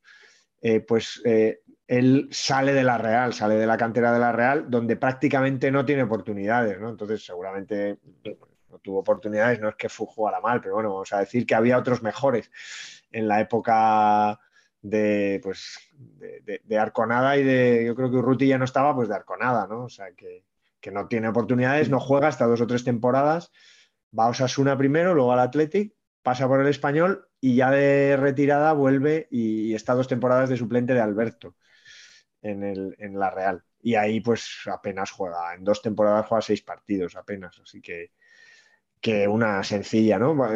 Lo, lo comento así como era Biurrun también, muy con sobriedad, ¿no? Sí. Sí, Una cosa sí, sí. discreta, claro. Sí, sí, sí. Un poco, un poco tristón incluso mi, mi- mi exposición, pues así. Sí, sí, sí. Has estado, has estado muy en tono ahí, ¿eh? Muy bien. Sí, Muy sí. bien, Cono. El- Buah. Eh, dos euros. No, no, van a ser más de dos. Yo creo que esto merece más de dos, porque ha sido muy rápido, muy repentino, muy efectivo. Sí, sí, hablando de cancerberos españolistas, o sea, muy bien traído todo. todo. Sensacional. Sí. Sí, sí, sí. Yo, eh, Piurrun eh, tenía la duda siempre de si era brasileño, ¿no? Porque nació en Sao Paulo. En Sao Paulo. Se lo veía siempre en los cromos y pensaba a lo mejor que era un portero, eh, pues no solo nacido, sino crecido y formado en Brasil y que por algún motivo el Atlético hacía una excepción teniéndolo en De sus eso- filas, ¿no? De eso, la historia más bonita es un futbolista llamado Luis Miguel Berenguel González, Brasil. que, cabrón, que jugó con mi padre en el Sabadell eh, a mediados de los 80, y fue un buen futbolista de segunda división y tal, centrocampista así, pelo rizado y tal, al que todo el mundo conocía futbolísticamente como Brasi, porque había nacido en Paranaí, Brasil, de padres españoles, pero era Brasil. Su primer equipo, por cierto, para culminar este personaje que, que merecía su momento y qué raro que no lo hubiera tenido, es que de, su primer equipo en España así importante fue el Mármol Macael. Vamos a caer. Joder. No, él. Segundo, Luego ya parti- siguió seg- en- segundo programa creo también en el que aparece el Mármol Macael. Son referentes, tío, son referentes. Es que. Equipos de, equipo desaparecido. Bueno, yo, yo voy a cerrar con, eh, con un robo que le voy a hacer a Dani, porque Dani nos había dado ahí varias posibles respuestas. Y, y una de las que ha desechado es mejor que la que tenía yo, que es Ah, bueno. Mariano, Mariano Díaz. Eh, Sí. la segunda etapa creo que no hace falta explicar por qué está siendo mala. Eh, igual tampoco, tampoco hace falta aquí las dotes de rappel que decía Patch para pensar que Sí, sí, sí. es probable que esto no cambie a corto plazo. O sea, creo que la temporada de Mariano va a ser tirando a discreta, ¿no? Eh, pero no, no, no por el juego, sino porque él pasa bastante desapercibido en general, por lo que sea, en, en la temporada del Madrid. Vale. Pero es que la primera, la primera etapa de Mariano era un jugador muy, muy, muy, muy residual también. O sea, yo creo que era eh, la etapa de la primera etapa de Zidane como entrenador en el Madrid, que lo ponía Sí. el día de la Copa de la primera ronda contra la Cultural Leonesa Sí, sí. y luego en algún partido que iba muy mal y ya ya estabas en el minuto 97 y había que colgar un balón al área, ahí ponía a Mariano. En- Entonces, digamos que Mariano es un jugador que jugó muy poco en el Madrid y luego lo repescó. Eso es lo Eh, raro. Claro, lo raro Sí. es que, que lo repescara. eh, lo repescó, ya sabéis, porque lo quiso fichar el Sevilla.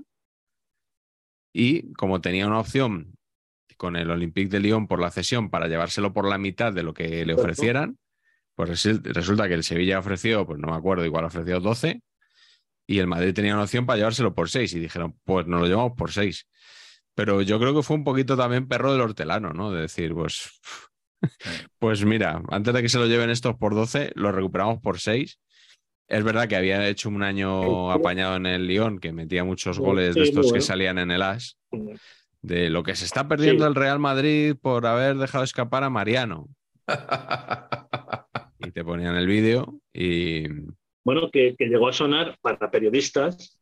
Eh, es- él está a la 17-18 en el Lyon y que Lopetegui se lo, tenía, se lo iba a llevar al Mundial de Rusia. al Mundial, sí, pero que tenía el problema de que como no había debutado, como él, te- él podía haber debutado con... Este chico es de. República Dominicana. República... Eso. Entonces, que bueno, que había una opción que jugara con España, pero yo creo que la opción no, había- no existía nunca, solo en la cabeza de algún, Bueno. iba a decir, algún, algún- algún periodista con, con algún interés, pero yo creo que nunca, que nunca estuvo. Quería decir de Mariano Miguel que justo la temporada, la 16-17, que es en la que la opción B, ¿os acordáis que la- aquel, aquel año que el plan B jugaba mucho en el Madrid? Ah, sí, sí, Y sí, la- sí, la- sí, sí, como sí. lo llamaban, la unidad B. Sí, sí, la La segunda unidad B, unidad. Pues tampoco jugaba. Entonces, claro, si Ma- Mariano esa se me tuvo que refiero. dar cuenta un poco, Sí, claro. sí. mm, los tiros van, Mariano, porque si no estás jugando, si, ni siquiera cuando están jugando mucho los del plan B, pues a Sí, lo sí. mejor es que Era- es plan C, plan C clarísimo, claro, sí, sí. Eso es, es. Bueno, de todas formas, un saludo a algunos amigos de Mariano que me consta que nos ven. Amigos de Mariano. ¿Eh? Sí, amigos, Ah, gente del entorno de- del futbolista, como se suele decir en estos casos, que es fan de saber empatar. Así que un Yo saludo. puedo- si hay un club de fans amigos de Mariano, eh, contad conmigo. O sea, Yo he dicho entorno de jugador, no club de fans. No, no, bueno, que me gustaría que si lo hubiera, yo me... amigos de Mariano, Pacheco está dentro. Sin ninguna duda. Bueno, vamos a mirar al banquillo también un poquito. La última Venga. pregunta. A ver. Dani, ¿qué entrenador recuerdas tú que tuviera de estos? Yo creo que hay muchos, dos etapas en un club. Muchos. Muchos. Pues mira, eh, yo voy a decir em, Radomir Antic, que tiene una eta- dos etapas, tres etapas en el Atlético de Madrid, una buena y dos malas, y en el Oviedo una buena y, dos y una mala.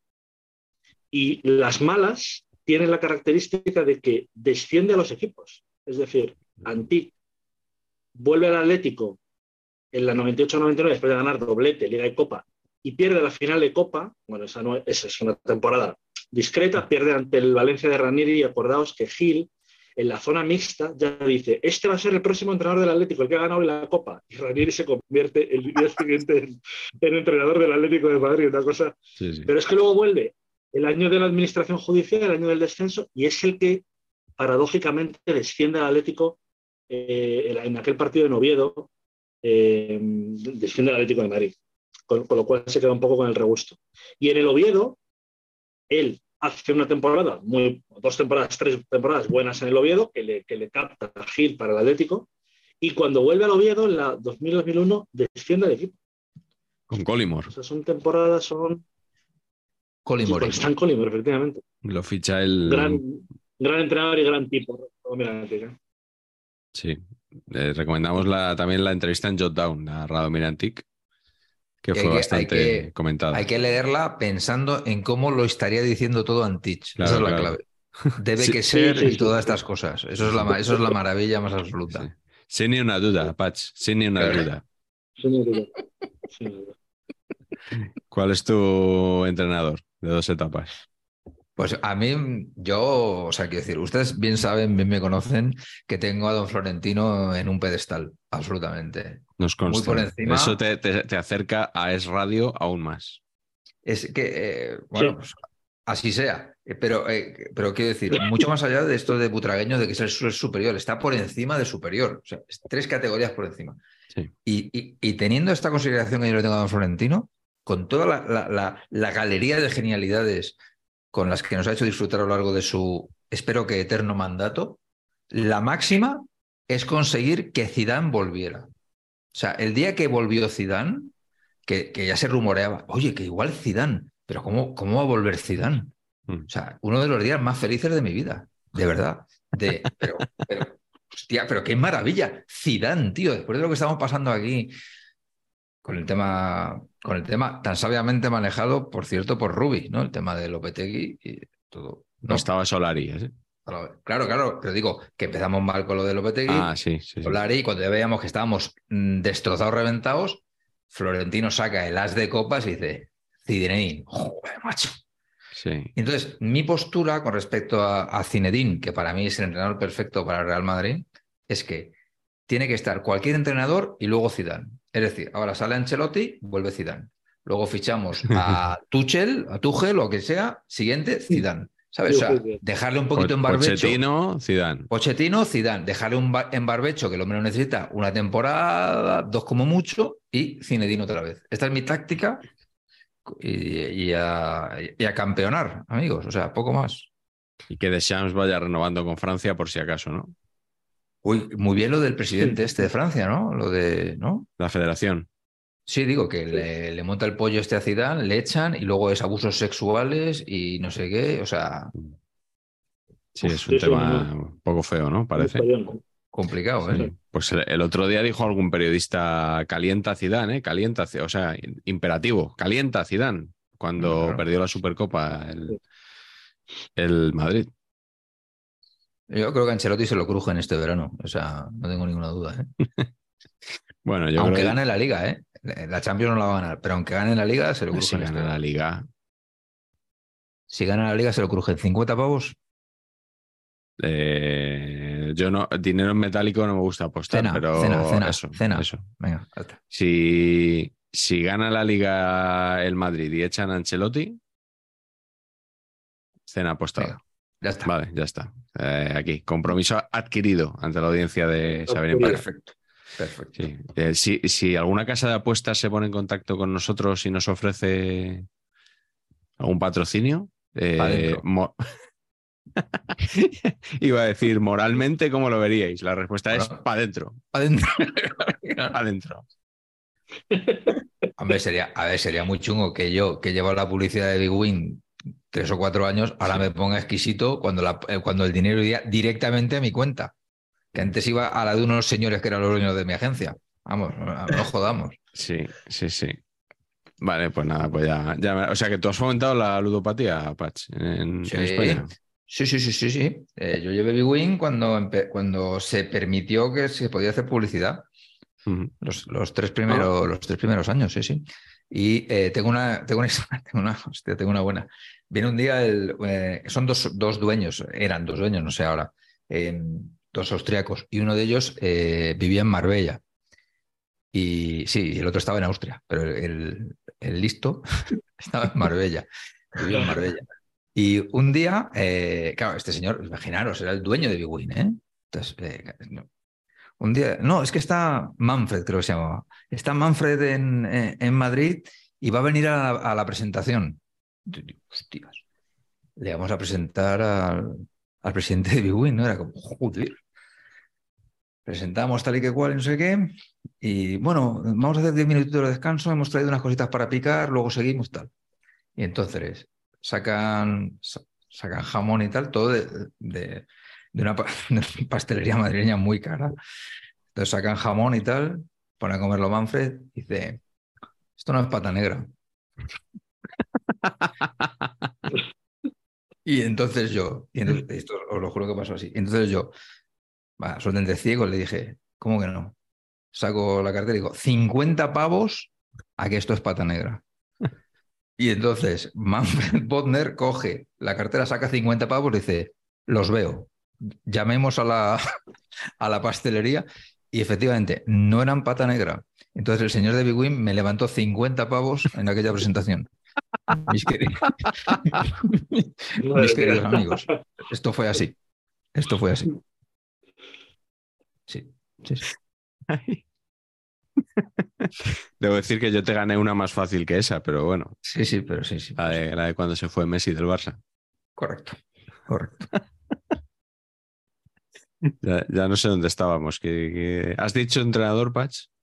Sí, he dicho Sí. Zidane. Has dicho Zidane, correcto. Pues pasamos a, a Carleto. ¿Qué, qué tienes por ahí? Tengo a don Javier Clemente Lázaro, Hombre, Eh, no- nunca has eh, hablado de, de Clemente en este Es programa, da, Carleto. da mucho juego. ¿Dónde, cierto, dónde que- viviría Clemente cuando estaba en Barcelona? ¿Dónde En el, vive? Eixample, sabéis- en el Eixample.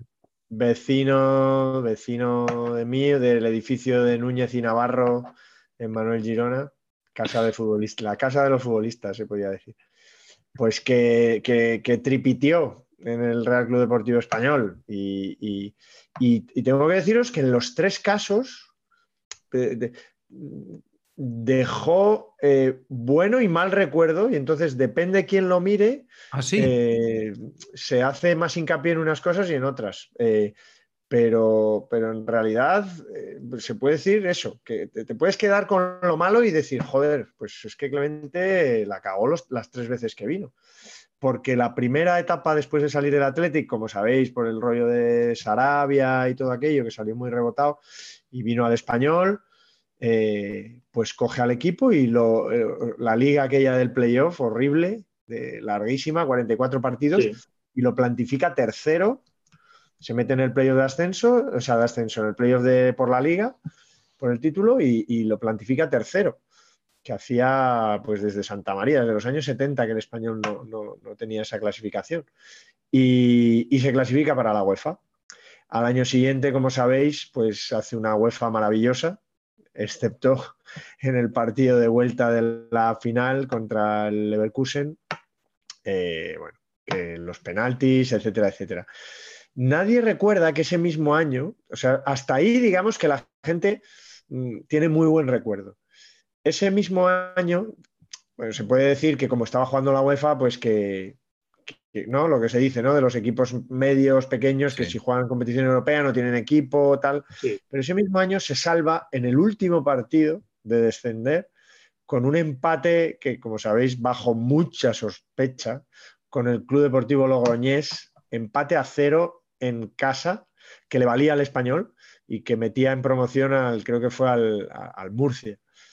Así que ya, ese segundo año ya jodido. Y el tercer año, yo creo que es el récord negativo en el español todavía. Eh, 20 partidos, 23 partidos, le aguantaron además, quiero decir que tenía buena, buen cartel. 23 partidos, 2 victorias, 10 empates, 11 derrotas. En la liga de dos puntos todavía. O sea, con 14 puntos en febrero. Casi récord del Sporting. Eh, se tuvo que ir, el equipo descendió, no pudo, no pudo remontar ese año. O sea que bueno, que, que- que esa primera etapa que en teoría tal, regulera. ¿Qué pasó? Mm. Luego volvió, volvió creo que en el año 90 y, espera, os lo miro direct- porque no me acuerdo exactamente, pero es importante. Volvió en la temporada 91-92 eh, que, que llegó un entrenador que se llama Petrovic. Sí. Ljubomir Sí, Petrovic. es verdad. Fue un desastre. Fue un desastre. Pues ahí él hizo muy bien, cogió, lo salvó al equipo, hizo una racha estupenda. Pero ¿qué fue lo que empañó esa temporada de regreso? Que nos abandonó por la selección española. Al acabar la temporada, él tenía palabrado seguir, pero se fue a la selección. Un Rubiales inverso. O sea, no, no. Y, y, bueno, pues siempre, ¿no? Siempre nos quedará ese- esa espinita. Y luego regresó de nuevo y otra vez hay que agradecerle que nos salvó eh, otra vez en la temporada 91, en la temporada 2002-2003, nos salvó otra vez, de nuevo hizo un arreón bueno eh, y nos salvó de calle, creo que estuvo 12 o 13 partidos sin perder, con un español que estaba muy mal abajo, pero al año siguiente de nuevo pues duró muy poquito. Estuvo solo 11 jornadas y, lo mismo, había ganado dos partidos nada más en 11 jornadas y lo tuvo que dejar. Y ahí cogió el equipo Luis Fernández, los muchachos, los chavales, y Luis nos salvó. Así que, no sé, luces y sombras de Javier Clemente a su paso por el español. Yo creo que han quedado más las luces, es verdad, también por su carácter y a mí me cae de puta madre, tengo que decirlo, pero es verdad que deportivamente hay, hay de todo, ¿no? Y sobre todo al final va a pesar sobre todo la final de la, La final, final, de sí. Leverkusen. ¿no? Sí, sí. Sí, sí, sí, sí, sí. Mm. Total.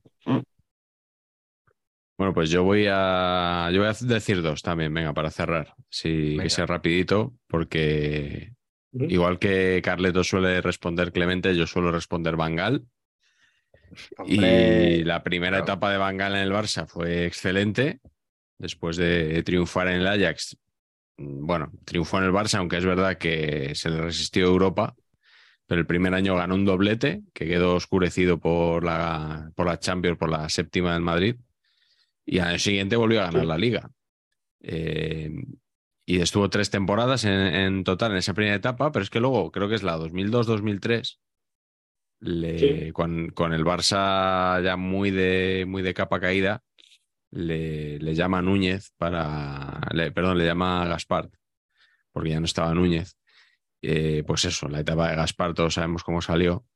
Y, y fue una segunda etapa absolutamente innecesaria y, y que no sé si estabas tú, Dani, en la COPE cuando, cuando lo ficha el Barça y el grupo Risa. No. Entonces en- No, en- yo- yo- yo- pues eh, se hace pasar por García y, y habla con, pues no, no sé si es con el propio Núñez o con, no, Núñez ya no estaba, sería con Gaspar, ¿no? Sería Claro. con Gaspar, sí. O, o- o habla con Núñez, pero Núñez le cuenta cosas. Es que sí, me suena a Núñez, pero claro, Núñez ya no estaba. ¿eh? En todo caso, eh, claro, lo que hacen es que llaman a llaman al, al, al Barça, se hace pasar García y, y obtiene esa información, ¿no? De que, de que va a volver Bangal. Y el otro es eh, Fabio Capello. O sea, Fabio Capello, esto yo creo que los Mr. Chip, Ah. Pedrito Números y tal, lo tienen que tener muy estudiado.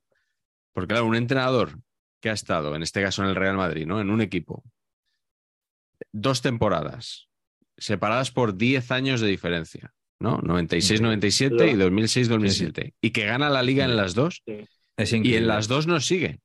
La primera porque se va él al Milan, porque dice Sí. que a Berlusconi no le puede decir que no y se vuelve al Milan y luego en el Milan no hace nada. Y el Madrid gana la Champions sin él, la séptima precisamente. Y eh, la segunda con el, el primer año de Ramón Calderón. Que Ramón Calderón hace varias promesas electorales, dice voy a traer a, a Robben, a Kaká y a Sesc. Y no trajo a ninguno ese año, ¿no? Porque Sí. Robben llegó un año después. Pero otra promesa electoral era Capello, y Capello sí, sí fichó por el Madrid y ganó la liga Es verdad, es verdad. con, yo creo que con una plantilla mucho peor que la del Barça. Recuerdo con Emerson y Diarra en, en- O sea, era una cosa, era un en los en las primeras jornadas y, con, con Higuaín en, en la delantera, recién llegado en, eh, con, con Fernando Gago y, y Marcelo, que ni Correcto. jugaba. O sea, una, una cosa realmente meritoria. Es verdad que el Barça ese año se esteó mucho Sí. y, y Capello lo aprovechó. Eh, parece un poco Roberto Gómez, ¿no? Aquí reivindicando el. Sí, y lo que, le gustaba Fabio. el jamón, lo que le gustaba el jamón, además. Este Claro. también te ganaría una apuesta, Pach. Sí, este, Sí, este- don este- Fabio, ¿eh? No, pero aquí no saco los 50, este sé que sabe. No, no. Yo creo que, yo creo que en Semana Santa Rijkaard tenía al Barcelona seis puntos por encima o cinco en la clasificación. Sí. Y habían empatado ya en el Nou Camp, eh, Barça-Madrid, quiero decirte, ya había pasado, pero sin embargo hay dos derrotas del Barcelona que le empata el Madrid rápidamente a puntos y, La de- y es yo una creo que, El gol aquel de Sobis, Dani, si te acuerdas, del Betis. No, Rafael Sobis. exactamente con el Betis, sí, sí, Sobis. Y bueno, luego el Sí, sí, sí. tamudazo Luego con el que con el que La de Tamudo, Tamudo, claro. Con el que Tamudo la supera penúltima- a Marañón en liga. En Liga. En liga. Efectivamente. La, la penúltima jornada fue esa, ya la última. El Barça tiene una opción porque el Mallorca se adelanta en el Bernabéu. Sí. Hay un, par- hay un 0-1. Mallorca no se juega nada, hay murmullos en el Bernabéu, estos vienen primados, me imagino. Tal. Y, y- pero remonta el Madrid muy, muy, muy fácil, entre comillas. Con fácil, Reyes, pero- ¿no? sí, ¿Es Reyes? Con Sí, sí, Reyes, José Antonio Reyes. Diarra creo que empata, Reyes y sí, sí. O sea. Y el Barça en Tarragona ganando fácil, pero bueno, no, en esta ocasión Pero no. no hubo sorpresas. Y aquí tampoco hay sorpresas, porque sabéis qué es lo que viene ahora, ¿no? Efectivamente. Intuimos. Intuimos. Nos vamos a la glorieta Paqui.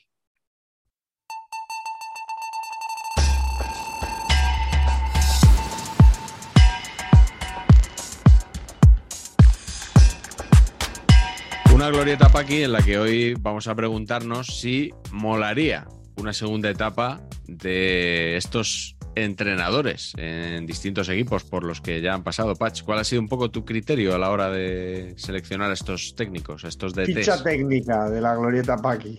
Un poquito, un poquito la risión. O sea, eh, no. Es- esto mola por distintos aspectos, eh, unos futbolísticos, otros nostálgicos, otros random. Es Yo- como el fútbol, como el fútbol, como la vida.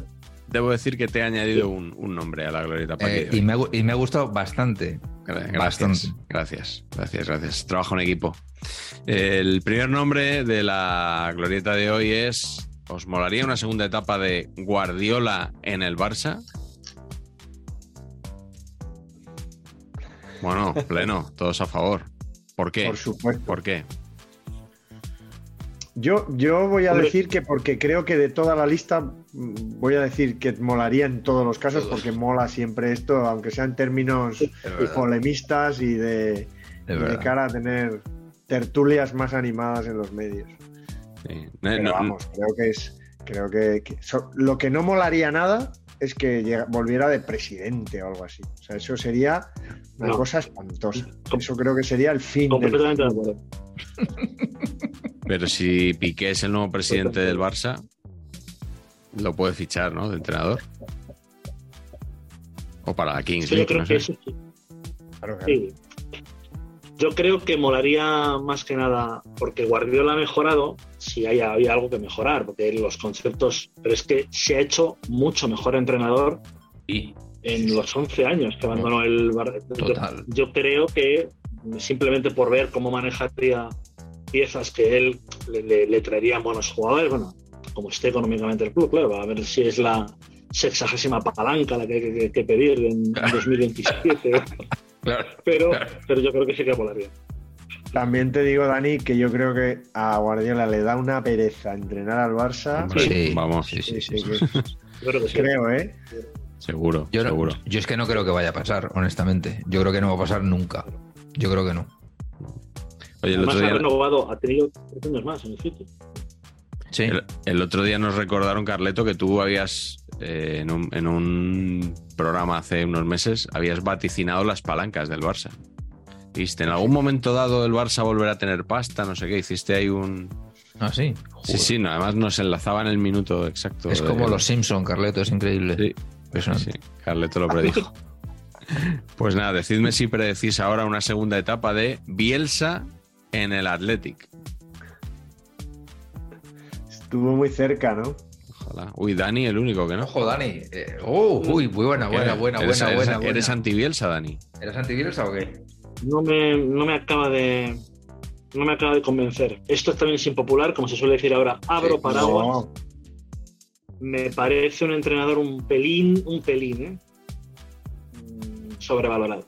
Vamos, Dani. Vamos. no, eh, aquí puedes estar como en casa porque en el español le tenemos. Yo Sí, le, tengo tirria porque nos dejó tirados con, con un equipo con des- 17 argentinos que se trajo. Y nos dejó tirados a, a los siete partidos, creo, Mm. por irse a la selección. Sí, yo le he dado para arriba, pero una cosa que me cansaría mucho son los, los bielsistas. O sea, a mí yo Bielsa todo el respeto por este señor, Sí. pero los bielsistas son muy pesados. O sea, pero muy pesados. Patch, sois muy pesados. Sois muy pesados. Sí, yo tengo que estar de acuerdo con eso, que somos muy pesados. Eh, yo, yo, honestamente, soy más fan del Bielsa personaje que del Bielsa entrenador de fútbol. ¿eh? O sea, yo no sé si querría para mi equipo a Bielsa entrenador. Creo que los revienta psicológicamente.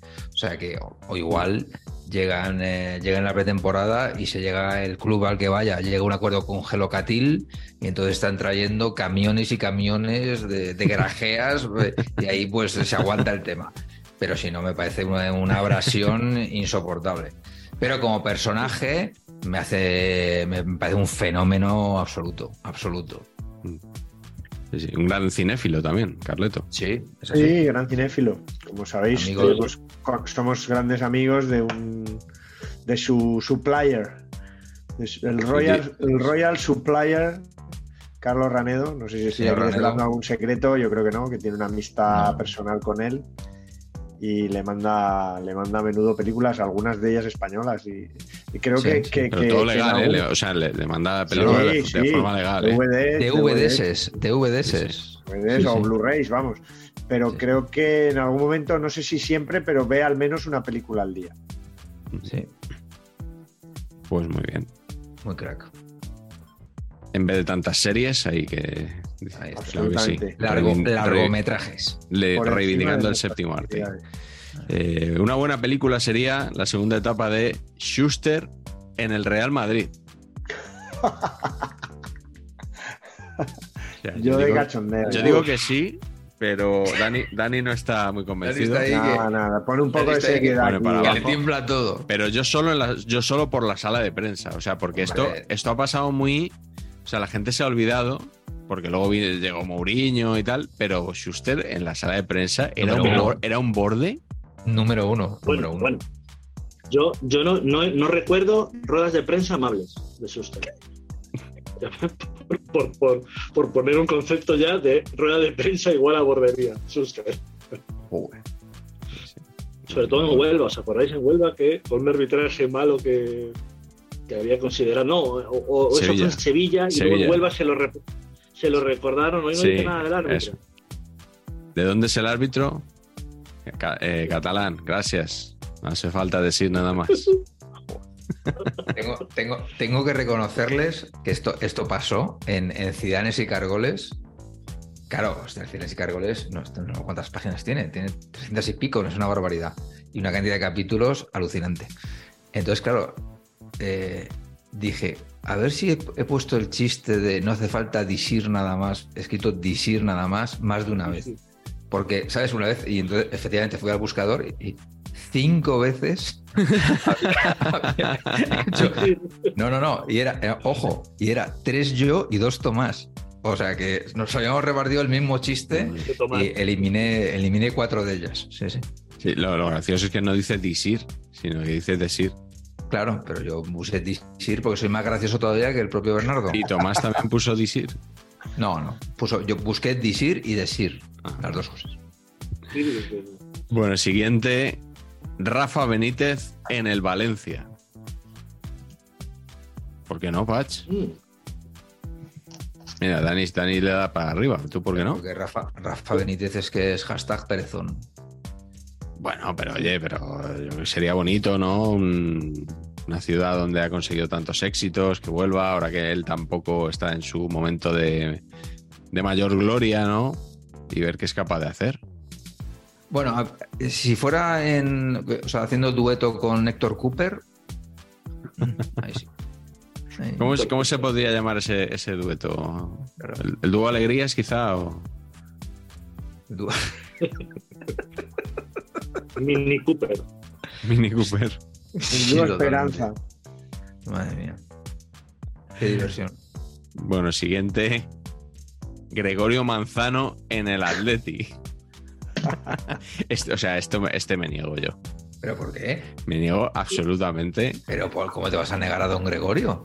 Pero ¿Pero vamos a ver, pasa? si siempre se ha destacado que cuando Simeone llegó al, al Atleti, el que estaba era Gregorio Manzano. Y con los más o menos los mismos jugadores, Simeone lo acabó metiendo en. Europa ese año y, y ganando la Europa League. O sea, no. ¿Don Gregorio dónde está? ¿Está en China? o- Uf, Hace año y pico le O en o China o en Talavera. Antes de la pandemia le pillamos en China una entrevista. Me acuerdo que Juanma le entrevistó. Pero ya luego le he perdido la, la pista. Pues a mí me cae est- estupendamente. no, no, sí, a, mí también, ¿eh? Pero que, uf, en el Atlético de Madrid. O sea, si dijeras en el Mallorca, No. dices, vale. Pero en el Atlético de Madrid, si te oyen los atléticos. Eh, Tienes razón. Por cierto, gran ejemplo. Buen ejemplo de dos, de dos épocas también. Manzano estuvo eh, una época del, del Atlético con, con- con Gil, en el último año de Gil en vida, porque Gil fallece en el 2004 en la antepenúltima jornada, y luego vuelve. O sea, que- Porque me- memorión tiene Dani, ¿eh? Sí, sí, es increíble. Tremendo. Tremendo. Sí, sí. Eh, siguiente nombre, Camacho en la selección española. Es que a mí casi, o sea, yo te diría que no, sinceramente. Me o sea, faltan, me faltan pulgares. Denme pulgares más grandes. O sea, Yo te diría que no, pero claro, si la alternativa es Don Luis de la Fuente, eh, pues Ah, igual, bueno, no, me, claro, igual me lo pienso un poco. no sé. Sí. Patch, ¿te ha salido algún bolo para, para hacer de doble del seleccionador próximamente? Estamos ahora un poco parados. No tenemos tanta exposición mediática como Pero tuvimos, pero hombre, volveremos. Está el parón FIFA de marzo, igual no. Claro, pero volveremos. Estoy, estoy confiante en que volveremos. El anuncio de. ¿Cómo es el anuncio que hacéis en Navidad? El de los cómicos, el del Campo frío. Campo el de. Campo Frío, ese. No me salía. Eh, Ah. El de Campo Frío, ¿no? Estaría bien. Podías hacerlo tú. Los dos, que nos encontráramos en un espejo, ¿sabes? De esto Un de espejo, jo, la, la de Harpo Marx en. Gran idea, ¿eh? La de gran Harpo idea. Marx. Eh, madre mía. Sí, sí. No, no. Bueno, que, la gente sepa que, ese, que algunos de esos anuncios de Campo Frío que tanto han alabado en, en la oficina, tal, eh, algunos los ha hecho Patch. Algunos he estado en el equipo, sí. Sí, efectivamente. sí. Nah, tú di que los has hecho tú. ¿no? Que en el equipo. hablando de la federación, siguiente nombre Ruby en el español. Pero el otro Ruby, claro. Joan Francesc Ferrer Sicilia. Este me da un poco igual, la verdad. Sí. Eh, Va, los, pericos de- los pericos dicen no, ¿verdad? Traidor. Depende de cuando se emita esto, nos hemos enfrentado ya en el último partido de la primera vuelta y me temo que nos van a dar pal pelo en Almería. No, Patch. hombre, no. Almería, Almería son muy flojos, Almería, ¿eh? Son peores que nosotros. Ya, ya. Pero esto de los ex, Ya, eso siempre, eso siempre incordia, es verdad. Pero ahora con el fichaje de Ronain Pierre Gabriel, eso va a ser o sea, una cosa loquísima. Sí, sí, que dijo el mister el otro día, no, que hable, que hable el secretario técnico mejor. Pero dijo, no, necesitábamos un, necesitábamos un lateral que tenga los dos perfiles. Yo cuando te fichan un lateral, Mal, mal. que mal, es igual, mal. lateral derecho que lateral No, izquierdo, mal, vamos, eso significa que es igual de malo en los dos. Absolutamente, absolutamente. Es imposible. adiós. Si eres bueno, juegas de una cosa, no. No, no, da igual. Uf, Madre mía. sí, sí. El central es bueno, ¿eh? el mexicano. Sí, No, te ha tiene, gustado, no ¿no? tiene mala pinta, no tiene mala pinta. Siguiente nombre, Juren Serra Ferrer en el Real Betis. Churets. Bueno, en- aquella época igual era Lorenzo todavía, pero Lorenzo todavía era Jurens. Juren. ¿Por qué, por, qué, por qué dos pulgares, Patch? A falta de, Eh, de uno. Pero, pero es que Serra Ferrer en cualquier equipo. No, no. Todo lo que tiene que ver con Serra Ferrer en, en Betis, como Es, diría es Johan correctísimo. Cruyff, es, es magia, fantasía. Es que es una, es una simbiosis que no acabo de. Nunca me ha- Nunca entendí. Y, y Porque están nacidos, tiempo. están nacidos para no encontrarse jamás. Y de repente, Sí. ¿no? Una supernova. Y último nombre de la glorieta de hoy, el que he puesto yo, Lobo Carrasco en el Real Oviedo. Tú por respeto a Cortina, ¿no, Miguel? Por respeto a Cortina y porque tendría que dejar el chiringuito. Con lo cual yo Claro, perdería un activo importante del Notcast. claro. claro, claro. Yo, claro, no, como claro, con ahí- Cortina mantenemos una entente cordial, eh, pero no nos, nos- no nos tenemos que, que digamos que, que- no le puedo. que no le ahorrar las la, la rivalidad Sporting Oviedo. Es muy feo esto para. magia, magia pura. Es muy feo esto para la gente, para, lo- para los, los aficionados del Oviedo. Esto es feísimo. Los que habéis dado pulgar para arriba Total. es feísimo. feísimo. Los del La Sporting. del. Los pro Sporting, claramente. Feísimo. Una, Feísimo. una, una glorieta de Paqui nos hubiera quedado un- un- también ya redonda con Bordalás, que yo creo que va a volver a algún Hombre, equipo. Pues, eh, no, des- Totalmente. no descartes que cuando pero- esto se emita ya esté Don José otra vez eh, de Claro. vuelta al trabajo. ¿eh? Por cierto, ahora, ahora que hablas de don José, yo tengo una anécdota con Bordalás. A mí en una entrevista Bordalás eh, era grabada, de repente empezamos a la entrevista y le digo, "Bu- ya empieza la entrevista, buenas tardes Pepe, perdone, me va a llamar José. y, y me, y me quedé, ¿no? bueno, pero sin la. Yo estoy a punto de decirle, pero sin la guía marca y el todo, yo creo que aparece Pepe Bordalazo. ¿no? Me, me- me- me quedé un poco flasheado en ese momento. Pero hiciste Pues, como. Hiciste como Manfredo Álvarez eh, con el Pichu Cuellar o. O sea, creo que ya la he contado, que en una, en una de estas comidas. El Pichu Cuellar dijo, comidas de estas radiadas de programas de radio local. Y el Pichu Cuellar, por Sí. favor, si me podéis, prefiero que me llaméis. ¿Cómo se llama el Pichu? No me acuerdo. Cuellar, que me, llaméis Te Cuellar. iba a decir, te iba a decir. Iván. Pero no estoy, se- sí. no estoy seguro. No, no, no lo sé. Eh, y, y le dijeron todos que sí, que sí, joder, sí, claro, claro. Y cuando se fue, dijeron todo, este se va a quedar cue- Pichu para toda su vida, vamos. Por mi estar. Por mi huevo. Qué ¿Tú pues sí. lo mismo o no? No, no, no, yo, yo la reaccioné rápido. Bueno, don, don, eh, pues don José. bien. Don José, claro. Don José. Pues sí, Iván Cuellar, sacristán. Ah, Pues sí. eh, la gente nos había pedido también, estaba un poco a la expectativa, yo sé que han pasado ya varias semanas, de que hiciéramos aquí un análisis de la canción de famosa de Shakira. Mm. A mí, yo, yo ya lo dije en Despierta San Francisco, que a mí el tema me produce una gran indiferencia. Eh, Pero yo sé que la gente, Patch, espera que hagas algún, algún comentario. Sí, sí, sí, por supuesto. Hombre, no, no, no esperan que lo haga yo. No. a hacer, voy a hacer un comentario profesional, que es eh, lo de las marcas intentándose hacerse las graciosas con lo de Shakira. Todas las marcas ha sido un desastre increíble. ¿Ah, sí? Increíble. O sea, increíble. O sea, es que no tienes ninguna relevancia. Es que es como estoy viendo que todo el mundo está haciendo el gracioso, voy a subirme al carro a hacer el gracioso.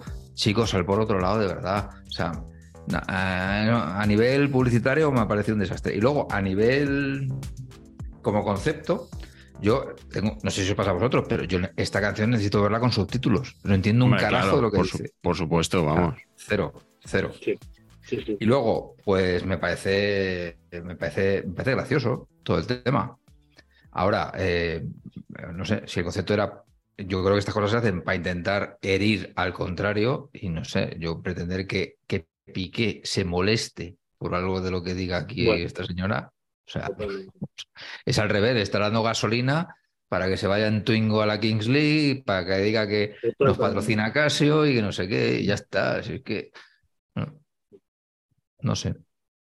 Y ahora que nos estamos sincerando, a, a nadie más que a mí le parece que los Rolex son feísimos y una horterada. A mí, yo Team Casio completamente. Hombre, yo Team Casio tampoco, pero, pero no sé, los encuentro Sí, muy no, feos siempre. Es el reloj. Yo, yo- Yo no llevo reloj. Rolex, yo no, he no llevado sé, no. reloj casi toda No sé. mi vida y he llevado Casio siempre. No me veo. A, a mi padre eh, por la clasificación, creo que fue por la clasificación del el pequeño Maracaná de la selección española ¿sí? al Mundial 78, que la federación le regaló un Rolex a cada uno de los Mira, jugadores. Joder, ¿eh? ese era, ese era Pablo Pablito Pablete, ¿no? Joder. Muy bien. A ver, el mejor reloj de la historia del fútbol, el que regaló Gil con lo del fichaje de Luis Milla, que trincó y dinero, regalito de Don Ramón, ponía. Regalo de Don Ramón. Joder, eso es lo más grande que ha habido. Sí, sí, Es sí. verdad. Que también decía que iban a ser Rolex y vamos, Rolex No. Rolex no eran, ¿eh? No era, no, no, no. Regalo de Don Ramón. Era, no, era, era hierro, ¿no? No era milla. Era, era, puede ser hierro, sí, sí, hierro. Era verdad. hierro. Es verdad, Sí, era era hierro. hierro, era hierro. Que lo tenía hierro. Fichado. hierro y- Porque ahí hay, hay- esto, esto lo digo porque lo, esto lo investigamos para saber empatar, yo creo, ¿no? Hay un vídeo de Fernando Hierro con 14 años, con los pelos puestos aquí, ¿sabes? Un flequillo que le salía desde aquí hasta aquí y en parabólica, o sea, como si fuera una gafas de estas de ver en, en tal, ¿no?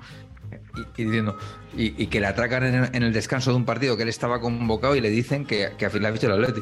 Bueno, pues yo realmente no tengo nada de esto que me está contando usted, señor periodista, ¿sabes? O sea, una cosa muy loca. Ese vídeo mola mucho verlo en YouTube, ¿eh? les recomiendo eh, totalmente. Sí. Oye, Festival imitador hoy, ¿eh? Una vez más. Luego es que, a ver si es que no ganamos los euros que nos echan. O sea, nos echan como a las palomas. Pues-. Tenemos Núñez, Antic, ahora Hierro. Y, y nada, venga, vamos a despedir el programa. Queda con Dios, buenas noches.